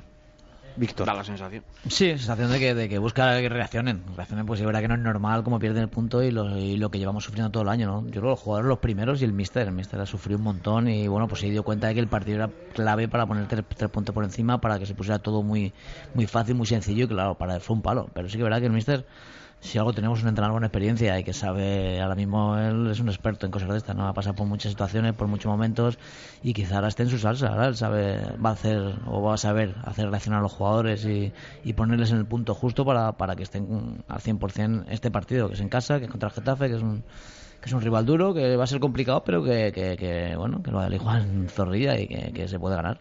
¿Tú recuerdas alguna derrota así? ¿Tú has sufrido alguna derrota así tan, tan cruel? Yo la verdad es que normalmente he tenido suerte. Yo, aparte de que no he descendido nunca con ningún equipo, tampoco he tenido quizás los momentos claves siempre he ganado. Pasó el campo del Betis, que fuimos al campo del Betis a salvarnos, al campo del Recre nos salvamos. Y siempre en los momentos claves he tenido el pelín ese de suerte que parece que los equipos pues me han ido bien en esos momentos. Bueno, algo, No, no, algo- no. algo habrás puesto tú. Pero Yo en la que suerte no creo. hay que buscarla. La suerte hay que buscarla, yo Bueno, creo, también. Algo ahora sí, pero sí que es verdad que no recuerdo así ningún gol, pero bueno, recuerdo en Numancia que íbamos 0-1-3 y perdimos 4-3 en, en 3 minutos. Ese, También, fíjate, ese partido el otro día, pudimos eh, ver opiniones de los aficionados. Había un montón de aficionados el otro día que salían de Anduba y se acordaban de ese partido. Eh, yo sí que me Fue acuerdo. totalmente diferente, pero bueno, al final ese recuerdo se, se te queda grabado y, y no se borra. Sí, que es un partido que estaba ganado, el campo prácticamente i- impracticable, no se podía casi ni correr, estaba nevado, no sé qué, y, y en tres minutos te meten tres goles, pero eso, es- eso es fútbol, como pasó el otro día, el gol del otro día no es normal. Dos defensas, el portero, no hay ningún delantero de ellos, y nos metemos el gol solos. Es, es circunstancia que tiene que pasar y pasa. No, le podemos decir que por dejadez, porque está el- es ma- mala suerte, ¿no? El, el gol es increíble como entra. Yo creo que Jes- tú no has vuelto a ver el gol, ¿no? ¿O ya lo has visto? No, no, no, no, no he visto el Jesús gol. lo vio en directo y ha dicho que no quiere volver a pero, ver. pero me han enseñado ayer, ayer una foto, ayer por la tarde en el entrenamiento, porque evidentemente se seguía comentando No el te, tema negaste, del gol. no te negaste a verlo. Y me dicen, mira, mira, digo, no, no, eh, no quiero ver el gol. Dice que no es el gol, es una foto. Bueno, yo no sé si peor, porque ves en esa foto, es el momento del centro, ves todo el área del, del Real Valladolid. Y que no hay nadie para rematar. Que no hay nadie. Uno en el primer palo, ¿no? Creo. Es que, ¿sabéis quién es el...? Hay un jugador del Mirandés. Hay un jugador del Mirandés. Que no está en el campo. En el córner, fuera, está Urco Vera, que no podía jugar el partido. Es el único jugador del Mirandés que hay a la redonda y está fuera del campo. No, mal, que- van es que- tres del Valladolid, el portero. Es y- que es increíble, es increíble. y- y en ese momento es el instante exacto de, de ese centro que se ve cómo se agacha uno. Eh, No sé si la toca el Alex, ¿Cómo no sale? si lo- le pasa No, la peina yo creo que Alex no. y a lo mejor a Becerra le... Yo, yo hablo en lo que vi en directo, ¿eh? porque repito que no he sé ver el gol repetido más. Yo creo que a Becerra le mosquea un poco Lignoski. Linoski es, ¿no? Que salta. Yo no sé si a lo mejor la toca un poco. Así como eh, un no- amago, no. Así... Pero el, que, el, el central que está por delante de él es Alex Pérez, O sea, espera, yo que no sé. Yo, no es Linoski. Ah, pensé yo que era Lignoski. Y yo creo que él eh, llega de sobra al balón. Y ese balón es del central. Pero es que es increíble ver que no hay nadie del algo, Mirandés. algo pasa ¿eh? que, No, que entre los tres al se final el asusta. Es una pena. Yo creo que se asusta. Eh, o, o- Oye, o escucha, a lo mejor que le- o escucha y entonces lo que hace es agacharse para que el balón pase porque el balón si, si no está detrás Balbi el balón se va afuera ¿sabes? el problema es que además de agacharse Becerra no llega y el otro está al lado que no le da por Es que es el completo se y mete. encima pero bueno yo creo que es una jugada desafortunada y, no hay más. Encima es que le dan la cabeza, yo recuerdo, y como que el balón sube y, o sea, no entra de esto que, que te rebota. Es que es, es que es increíble. Tanto que ya no miran más. Es increíble, es, increíble. Es un que gol que- de que no, no hay opción de, de remate ni nada y que entre los tres pues nos metamos el gol, pero que es, que es fútbol. ¿eh? Es fútbol, circunstancia, momento y que tenía que pasar y pasa. Pero bueno, seguramente con ese resultado, con la Getafe en casa, el equipo va a estar más fuerte. Yo creo que viene dolido, sabe que, que, bueno, que, que lo tenía todo de cara. Yo creo que el equipo eso lo ha notado. O sea que bueno, en casa yo creo que van a estar con más, sobre todo más concentrados. Faltaba Rubén por opinar sobre las palabras de Paco Herrera. Sí, yo creo que yo creo que es la primera charla de motivación empieza en, eh, en el campo de, del Mirandés. Eh, esa, esa rueda de prensa que dice que, que dice Paco Herrera, yo creo que es la primera charla de motivación hacia sus jugadores. El cabreo que tiene él lo expresa de esa manera para intentarles motivarles, para intentarles sacarles de, de- de esa Porque es que al final luego Balbi estaba llorando, etcétera, etcétera. Luego Pues los que, aficionados. y, y nosotros vemos lo de fuera, que Claro. el vestuario nada Tiene más que acabar el estar- partido tiene que ser, vamos, de ponerte un casco para que no, te No. dé alguna bota de las que vuelan la cabeza. Es que encima eh, hablamos de ese, de ese ¿Verdad o no, Víctor? No, hombre, yo lo digo porque siempre que luego escucho a mucha gente de que el equipo, no sé qué, mira lo que ha pasado, que no se ha dejado perder, que el equipo se ha dejado. No, yo estoy convencido de que los más dolidos y los que peor lo pasaron fueron los jugadores. Cuando después de sufrir todo el año, verse con todo tan a favor, con 0-2, que una primera parte muy buena, donde el equipo en un campo complicado es capaz de ponerse el, el- el partido muy a favor y que en ese momento pase eso, la verdad, el vestuario es, Yo hacía tiempo, yo hacía tiempo que no veía cuando recibe el equipo el gol, porque es que además para más es que sacan de centro y el árbitro pita al final del partido. En ese momento yo no había visto la sensación, bueno, primero los aficionados que se quedaron petrificados, sin articular palabra, ni aplaudiendo ni quejándose, se quedaron petrificados y los jugadores en el césped se tiraron, alguno incluso llorando, otro tiró las botas, las espinilleras. Al final, yo creo que es que fue demasiado, pero es lo que dice Víctor. Eso es buena señal, que hagan, que se vea ese compromiso en los jugadores, hombre, que al final estamos hablando durante toda la semana de casos particulares de algunos jugadores que lo dijimos el otro día, como por ejemplo el tema de Juan Villar, que mm, esas ocasiones que falla el otro día realmente parece que no le pone las ganas que hay que poner, pero vemos que acaba el partido y todos los jugadores se derrumban, literalmente se derrumban sobre, sobre el césped de Andúa. No sé qué, si es buena señal, ¿qué os parece, eh, Coco? Sí, bueno, sí. Si veis, por ejemplo, como el, el tiro de cámara, el tiro de cámara es en, en Andúa es muy bajito, pues si veis los dos goles, eh, prácticamente del Valladolid, los cantan antes en el banquillo que prácticamente se, sobre todo el, el primero de José, ¿no? Eh, se ve que pues la gente está metida y que y que bueno, hay hambre. Eso es buena señal, ¿no? De cara a este final, eh, nada que ver con la temporada pasada, por ejemplo, o en otras circunstancias. No, efectivamente.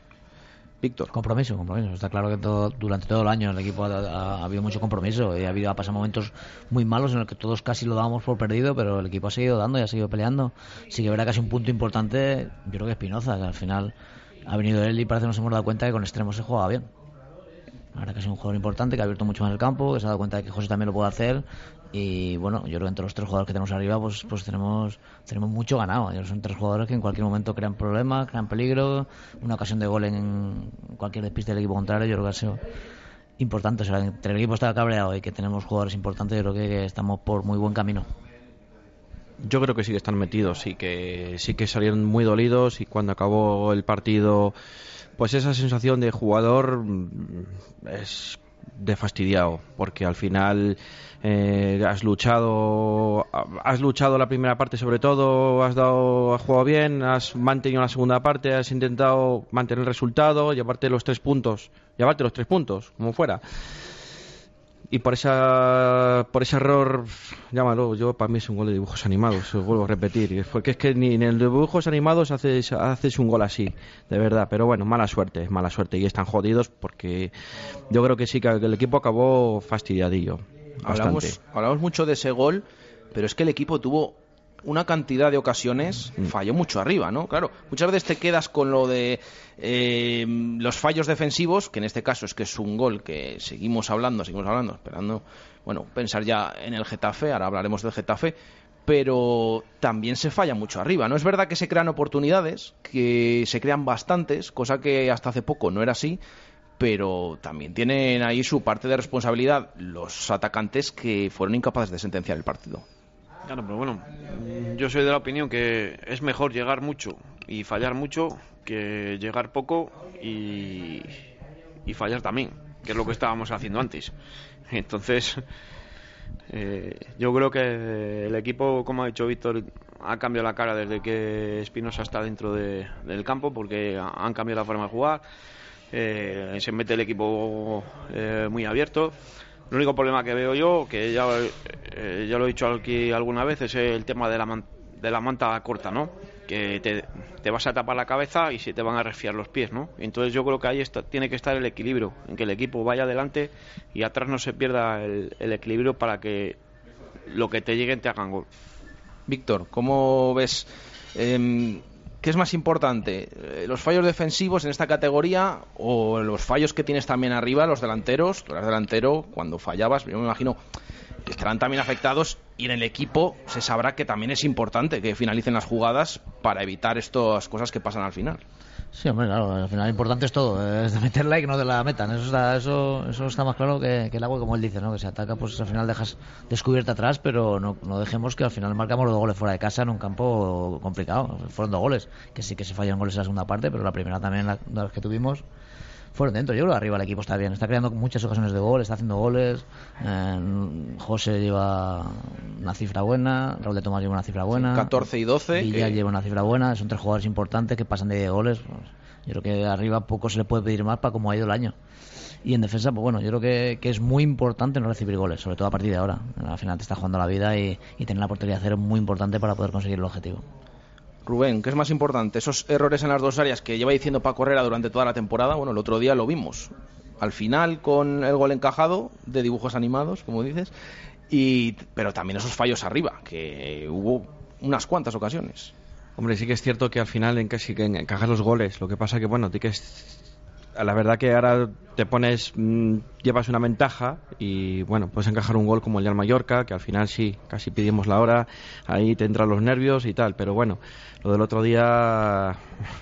Pero bueno, sí que yo creo que ahora mismo el Valladolid es un equipo peligroso arriba, tiene pólvora, tenemos dos hombres que están en forma, que tienen racha de goleadores, de cuando no es uno es otro, cuando no son los dos, que crean peligro a las defensas, los tienen miedo los rivales y yo creo que al final, al final el Valladolid es un equipo que nos van a tener mucho respeto los demás, los demás contrincantes. Quiero decir con esto que al final eh, el Valladolid va a estar ahí y que nos van a respetar y lo- tenemos que aprovechar un poco más las oportunidades que tenemos. 2 y 26 minutos de la tarde. Vamos a hacer una pausa. Eh, a la vuelta echamos cuentas, hablamos más del Getafe, del equipo, en definitiva, de estas opciones de playoff que se le han presentado al Real Valladolid, aunque el otro día diese un pasito al costado del equipo con ese empate del Mirandés. 2 y 26, pausa y continuamos. Directo Marca Valladolid de miércoles, como no, desde el Lagar de Venancio.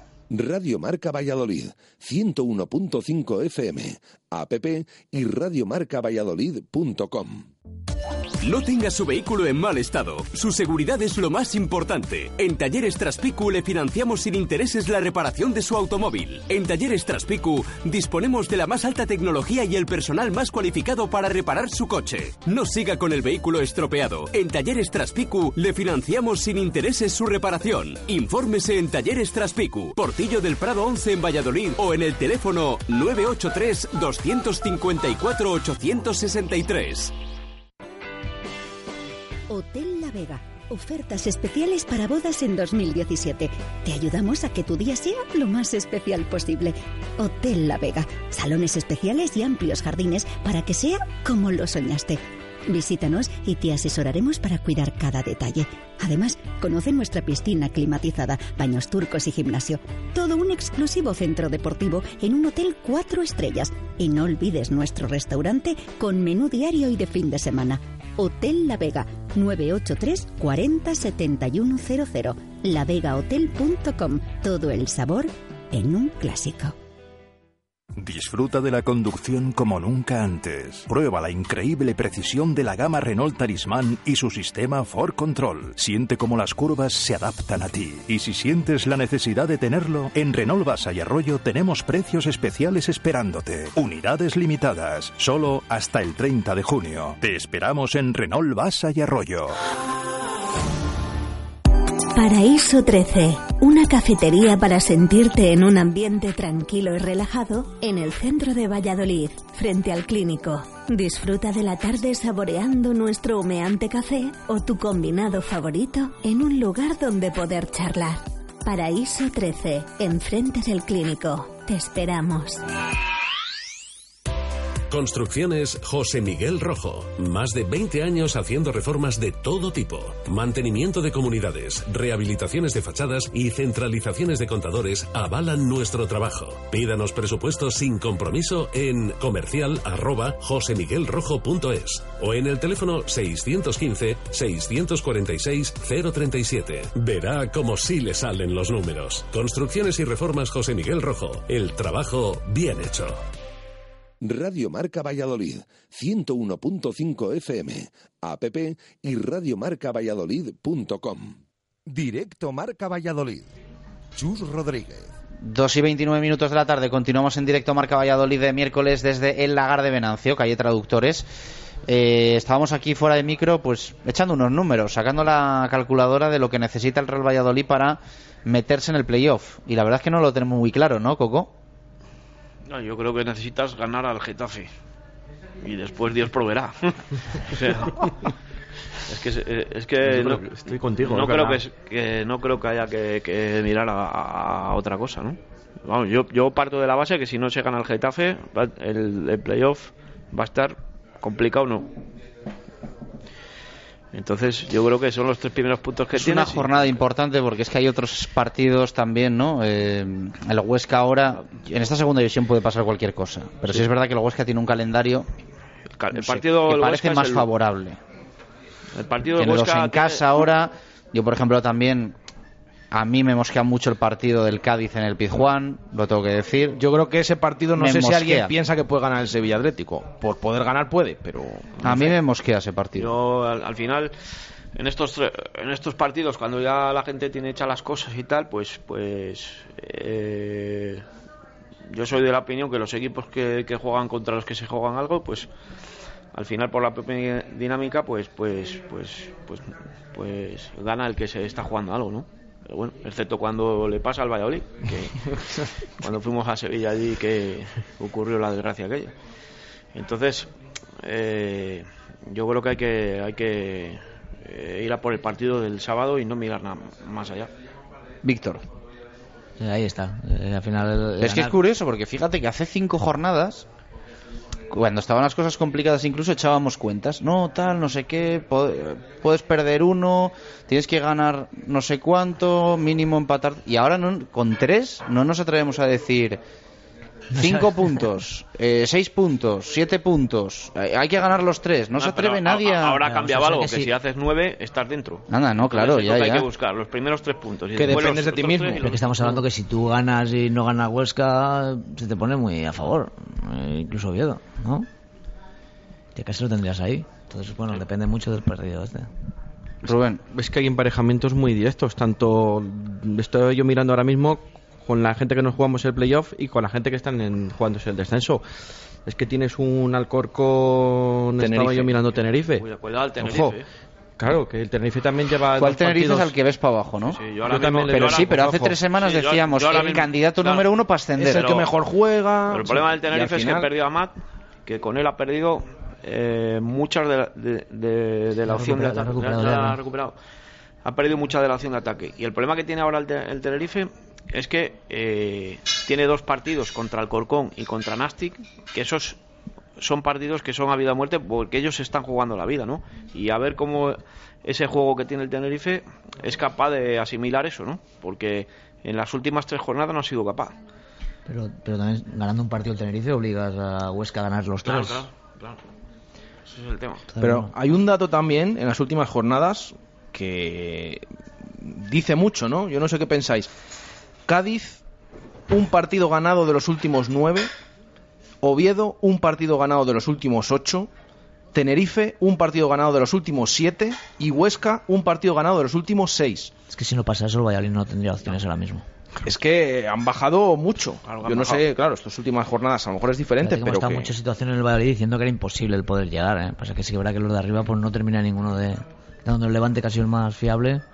Han fallado tanto los de arriba que al final el Valladolid ha tenido muchas opciones de meterse casi siempre, eh, aun incluso estando ahí. Ya está. Lo que pasa que, claro, impensable. eh, el partido del Cádiz de este fin de semana, que más o menos todos pensamos que tiene muchas opciones el Cádiz de ganar en Sevilla. Mm, claro, a la vez eh, es un mensaje para el Real Valladolid. Es que si gana el Cádiz y se te va a seis puntos, tienes que ganar tú otra vez para que esta Yo- jornada mantengas los tres Claro. y sigas a esa distancia para que te permita Yo- llegar a la soy- última jornada. Yo soy de la opinión que si gana el Cádiz es mejor que el siguiente también lo gane. Porque con seis puntos está dentro y aquí viene. Para a- que venga relajado. relajadito.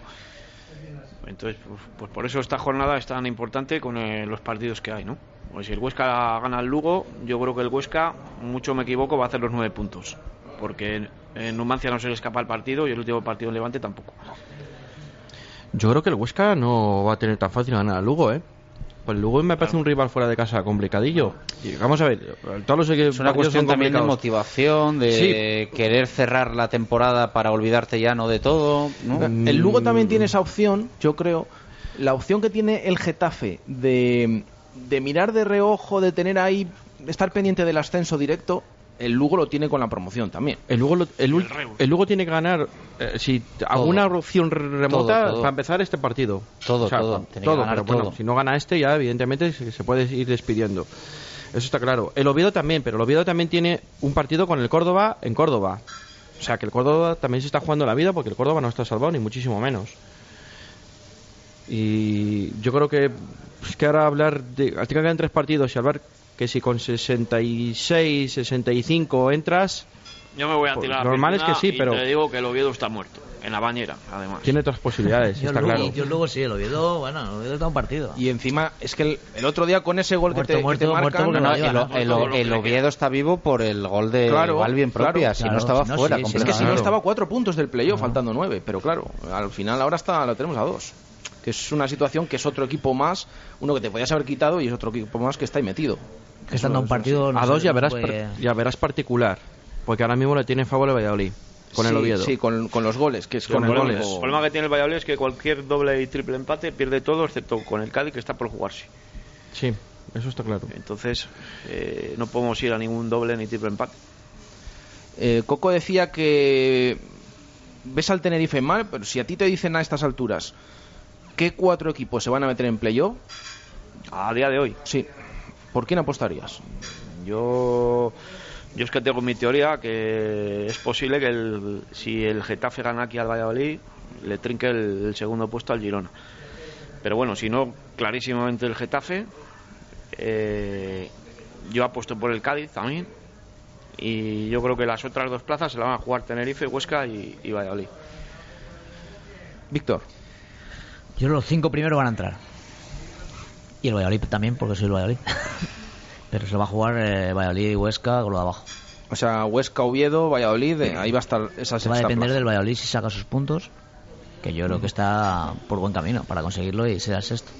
Rubén. Yo creo que el que se queda fuera es el Tenerife y entramos nosotros. O sea, entra el Huesca y el Valladolid. Huesca, Valladolid, se queda Y fuera, fuera Huesca, Valladolid, Tenerife y Cádiz, Oviedo, ¿no? Tenerife, Oviedo. No, es complicado, es complicado ahora. Lo La bueno que viene lo decimos Claro, Exactamente. Cambiamos todo. Lo bueno que tiene, ahora yo creo que yo me imagino al resto de equipos, ahora tienen de referencia al Real Valladolid, que es el que está marcando esa sexta plaza. Claro, ven el partido contra el Getafe y yo me imagino que en Huesca, que en Oviedo, que el resto de rivales estarán diciendo, bueno, tiene un partido muy muy complicado, juega en casa, pero va contra el Getafe. Claro, lo que pasa es que es al contrario. Si lo ganas, el partido ese, pues has liquidado prácticamente muchas de las opciones de, para entrar, ¿no? Porque tienes todo a favor. Si ganando al Getafe Si no ganan los de abajo, lo tienes hecho. y aún ganando después ya tienes otras dos balas. ¿no? Pero si pierdes estás fuera. Eso lo tengo yo clarísimo. Tú, Víctor, si el Real Valladolid no gana el sábado al Getafe o pierde, ¿crees que, que se queda fuera de- del playoff? Uf, creo que lo va a tener muy difícil. Perder no se puede decir porque lo, lo hemos visto hace tres semanas, que yo prácticamente no contaba ya cuando pudiéramos entrar y fíjate, hemos podido estar a tres puntos por encima. O sea que ya no sé ni qué pensar, pero sí que es verdad que si se pierde puedes perder muchas opciones. Luego también lo decía Pedro ayer, ¿no? Que al final el partido del sábado es como un partido de playoff. Es decir, es que es muy posible que primera eliminatoria del playoff sea Getafe-Valladolid. O sea, puede pasar perfectamente, ¿no? Y que hay que afrontar el partido pues como un encuentro de playoff. O sea, es que al final, Sí, pero si por- el sábado tú te ves sin opciones frente al Getafe, Es que posiblemente luego el Getafe te lleve por delante en, en la promoción si la juegas. Es que al final yo creo que es un partido en el que tienes que demostrar que puedes subir a primera, ¿no? Que estás capacitado para ello. Un simulacro, un ensayo puede ser. Yo creo que el, Getafe el partido lo va a tomar así, ¿eh? Y Yo creo que aquí van a arriesgar a, a ganar el partido. Y yo solo tengo que aprovechar el Valladolid. El La cuestión es que el Getafe sepa arriesgar, porque no está acostumbrado a ello.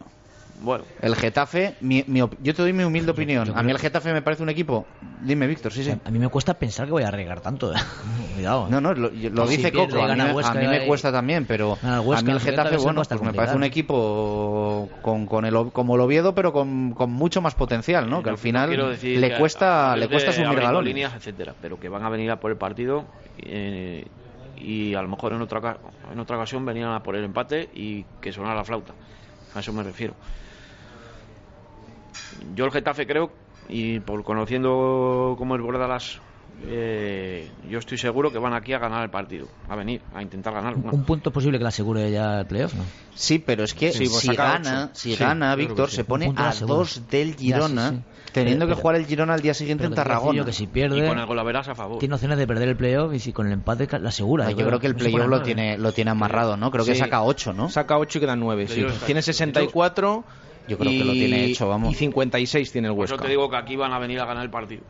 Yo creo que hay un hay un tema muy clave y dependiendo de ese par- de ese tema que voy a decir ahora, que es el partido del Huesca que juegan a las 4 de la tarde, nosotros jugamos a las 6. Si el Huesca no gana, si el Huesca no gana, Qué nervioso me estás poniendo ya.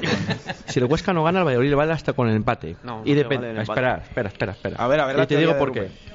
Si el Huesca no gana, que empata, se pondría con 57. El Valladolid, si empata, se pondría con 58. Se iría por encima al Huesca. Me vas a decir, ya, pero tiene mejor calendario el Huesca. Pero el Huesca no está acostumbrado a estar en estas latitudes. Y se puede poner nervioso. Ya, Quiero decir, mira, cambiaría, la, no me cambiaría la estrategia de Caparrós al. Yo creo De que va a venir. Va a venir de, perdón, De de, Bordalás. de, Bordalás. Sí, Bordalás. Tampoco, tampoco, son- te has desencaminado son, son de, son de- tal. Entonces, yo creo que cambiaría un poco. Yo creo que el Getafe va a venir a, a que no, no encajar y va a tener sus dos o tres oportunidades seguro. Si se encuentra con el gol, evidentemente, pues. Pero yo creo que va a venir a, a por lo menos a empatar. A empatar, vamos, a que no encajar ningún gol. Pero eso es lo que Yo, siempre. Pero- yo soy más de ese pensamiento. Yo soy más de ese pensamiento. Eso es lo que siempre hace. Lo que pasa es que el Valladolid va a jugar un poco. Cuando empieza el, el partido del Valladolid va a saber lo que ha hecho el Huesca.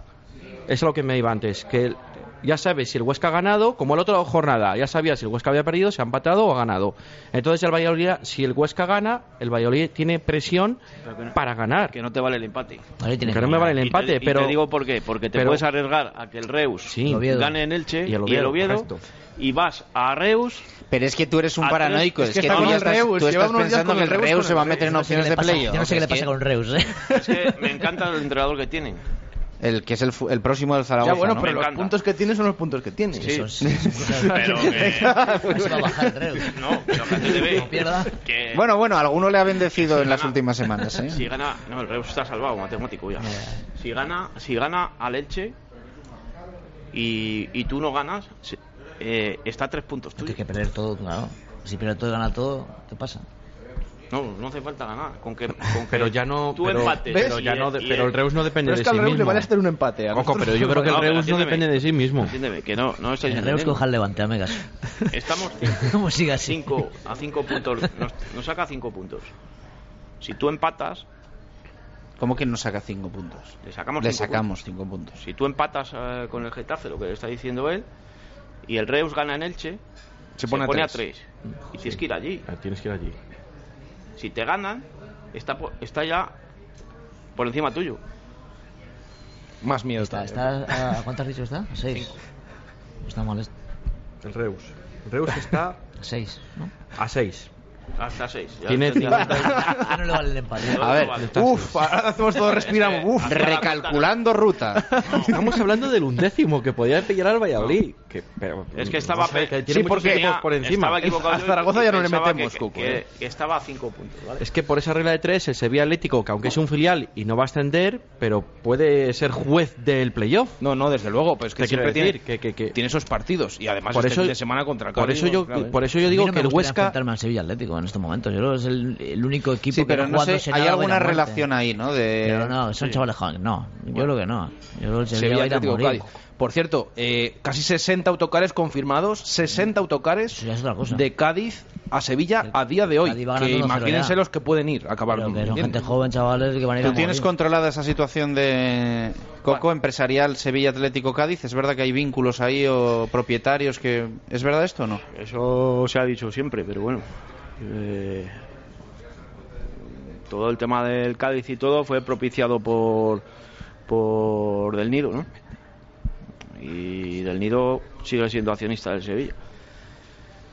Entonces, pues bueno. Yo es que en esas cosas y tal, de- entre equipos, an- cuando hay equipos andaluces metidos en estas historias y, y asturianos y cántabros y tal, a mí me da mucho respeto el tema. ¿Sabes?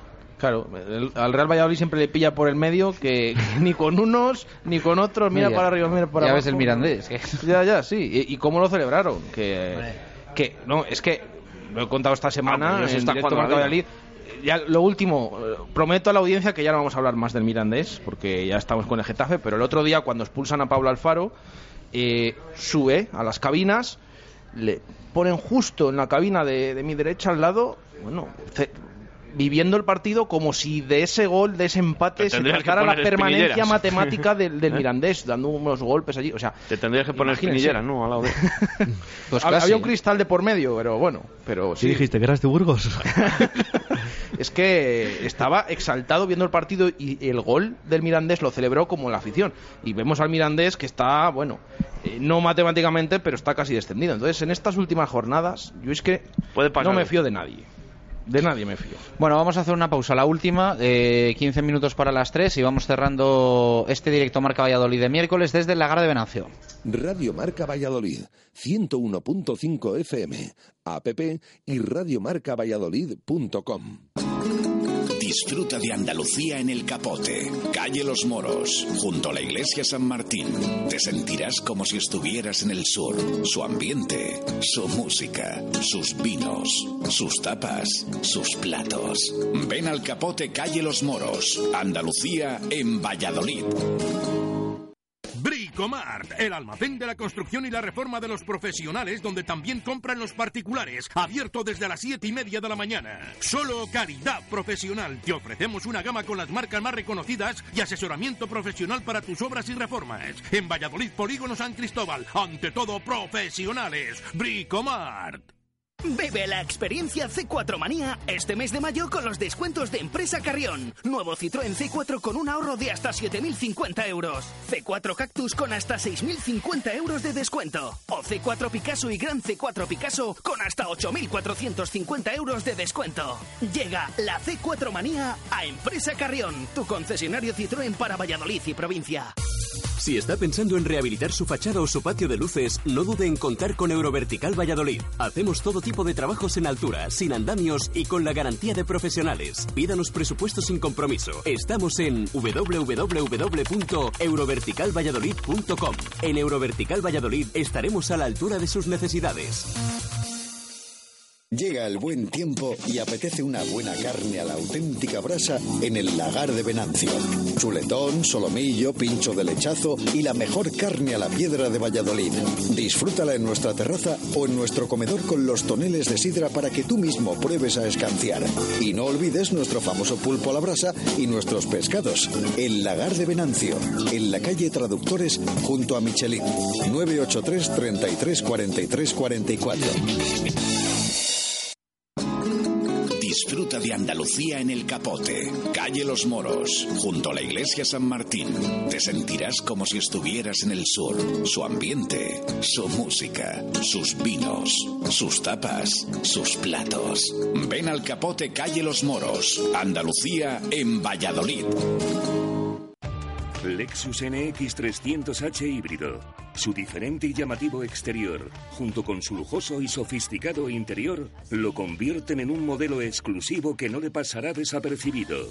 Lexus NX 300h híbrido por 35.900 euros. Lexus. Experience Amazing. Descúbralo en Lexus Valladolid, carretera Danero Gijón, kilómetro 194, Zaratán.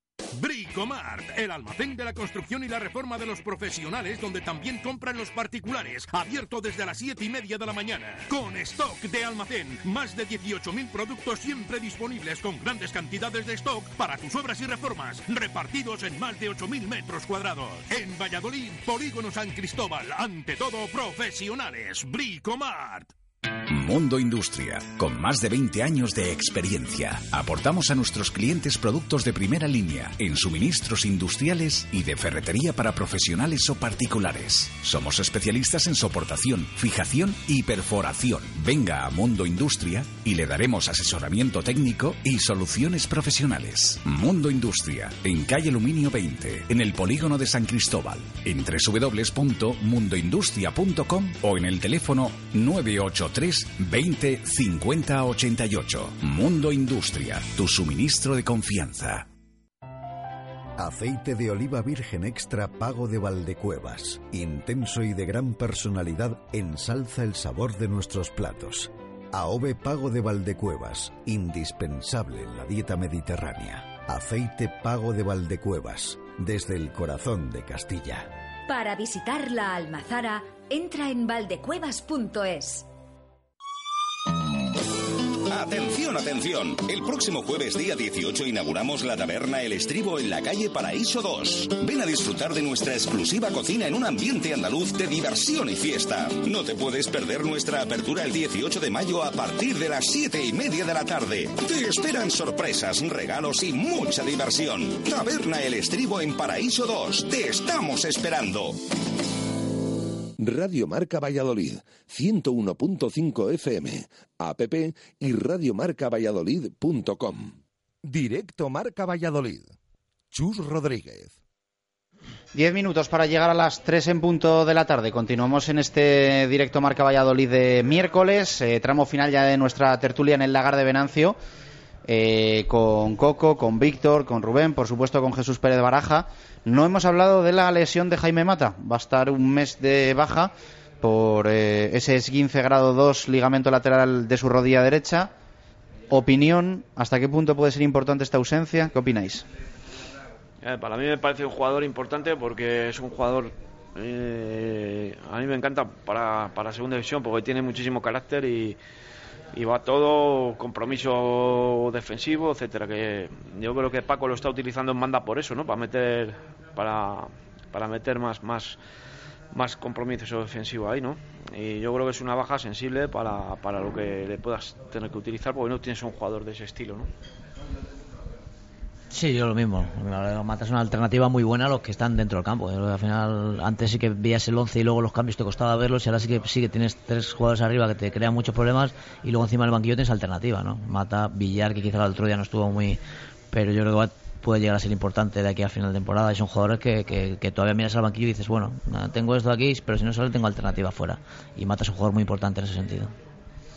Sí, porque ahora mismo le daría mucha frescura al Real Valladolid, porque yo creo que es de los jugadores que también menos minutos ha jugado en la parte de arriba y yo creo que le vendría muy bien al Real Valladolid de cara a estos últimos tres partidos para afrontarlos y luego posiblemente el playoff y, y, y confianza que tiene, que yo creo que el chico va cogiendo confianza poco a poco.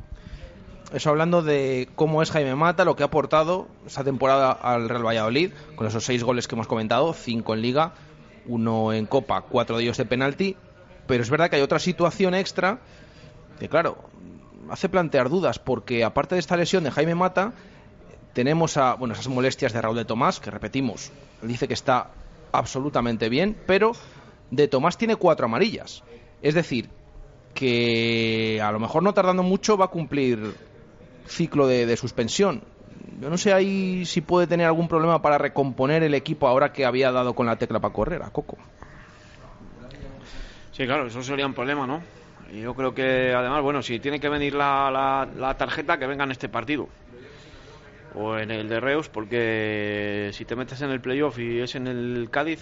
Eh, se pierde el playoff. Se pierde el playoff. Porque en el playoff se quitan la, las tarjetas, pasas limpio, pero una sanción de, de la jornada anterior cumples en el playoff, ¿no? De la última jornada, ¿no? Sí. Entonces, bueno, ahí sí que vendría el problema, pero bueno, el problema tampoco es porque José le puede jugar puede jugar de delantero centro y, y ya jugó creo en, en Elche y, y ganamos el partido con gol de él, ¿no?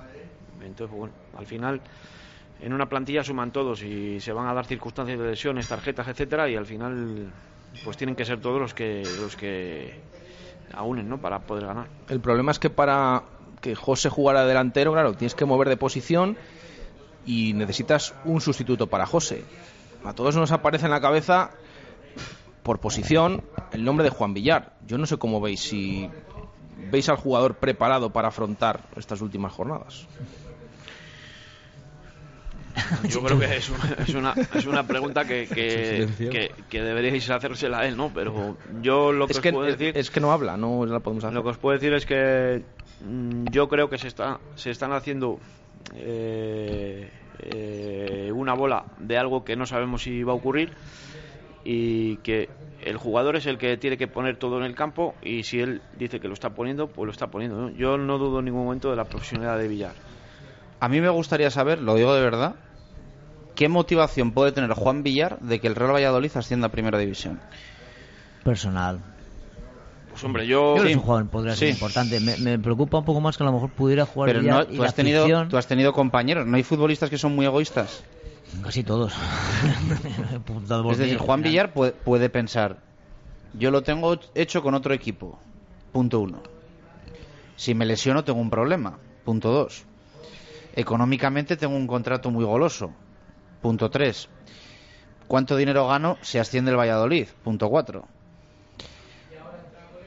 Y punto cinco, a ver si me van a quitar dos semanas de vacaciones. Y no voy a tener vacaciones en todo el verano y tengo que jugar el playoff y a la semana Sí, volver a entrenar en, en pretemporada. yo- yo te- ¿Qué gana Juan Villar con que el Real Valladolid ascienda primera? Yo- yo te voy a llevo desde el, desde el partido de Miranda preguntándomelo. Sí, pues bueno, yo, creo que si un jugador eh, no tiene compromiso en un equipo, lo tiene muy fácil para borrarse. ¿Eh? Me duele aquí, me duele en el otro lado y no vas convocado y se acabó el problema. El problema que, es que el chico eh, está entrando en las convocatorias, está jugando y el problema que tienes es que si al final él tiene que jugar un partido y la afición se va a meter con él, pues eso a lo mejor pues sí que le hace decir, ¿entiendes? Y yo eh, yo que le está, conozco está en su en su poder arreglarlo en 10 minutos. Si es que es una cuestión de que se vea sacrificio, interés. Ver el Juan Villar que, que le ponía a esto ganas. Pero yo creo que Juan Villar, aún que estando y metiendo 15 goles, siempre ha sido medio criticado porque no volvía, porque estaba parado. Yo me acuerdo. El primer Es que lo de, lo año que no volvía bestial. es que ahora es.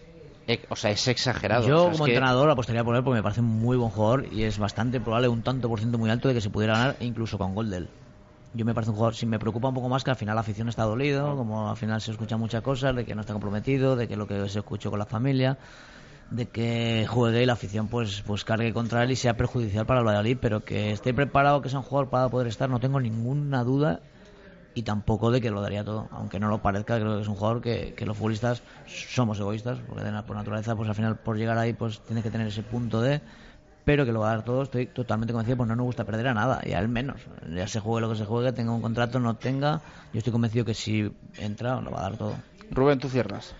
Pues yo creo que tiene que, pues yo creo que va a ser pieza importante ahora mismo, porque mm, con la lesión de Mata y si hay una posible sanción de la quinta amarilla de, de Tomás, yo creo que es uno de los candidatos para ocupar ese- uno de esos puestos de alguna manera. O viene en banda, o viene en media punta, o viene de delantero falso, o de alguna manera. Y yo creo que al final alguien le tiene que exigir una motivación o el último punch final del Real Valladolid, algo, porque para eso está en el Real Valladolid y tendrá hombre, en su currículum creo que será mejor haber ascendido con un Real Valladolid o haber jugado el playoff que no haber jugado nada, digo yo. No sé. Digo yo también, pero bueno. Eh, me escribe un WhatsApp un amigo y me dice: Villar nos va a dar el ascenso. Ya verás. Pienso lo mismo. Ojalá, ojalá. Pienso lo mismo que tu amigo. Ojalá. Yo creo que nos lo va a dar Cristian Espinoza. Eh, Quien sea. Y, y en Oviedo. esa es buena, esa es buena. Iba a decir con el Reus, pero no. No lo decía, no lo decía yo para que no se metiesen conmigo, Coco. Eh, cerramos con Quiniela muy rápido, Venga, eh, un número del 1 al 7, me tienes que decir, Coco. El 4. El 4, Zaragoza Rayo. Si te llega a tocar el Reus. Cuidado, cuidado con el rayo, ¿eh? Rayo un 2. Un 2 para el Zaragoza Rayo. Eh, No Víctor. fácil, venga, el 2. Almería Mirandés. Voy a tirar por mi amigo Borja. Venga, un 1 le ponemos a Víctor y Rubén. El número 3. Alcorcón Tenerife. Un 1. Vaya, ahí, Ese lo tienes claro, ¿eh? Gracias, Coco. Gracias, Víctor. Gracias, Rubén. Gracias a Jesús Pérez de Baraja. Mañana más. Un placer, como siempre, haber estado aquí en el lagar de Venancio. Abrazo, adiós.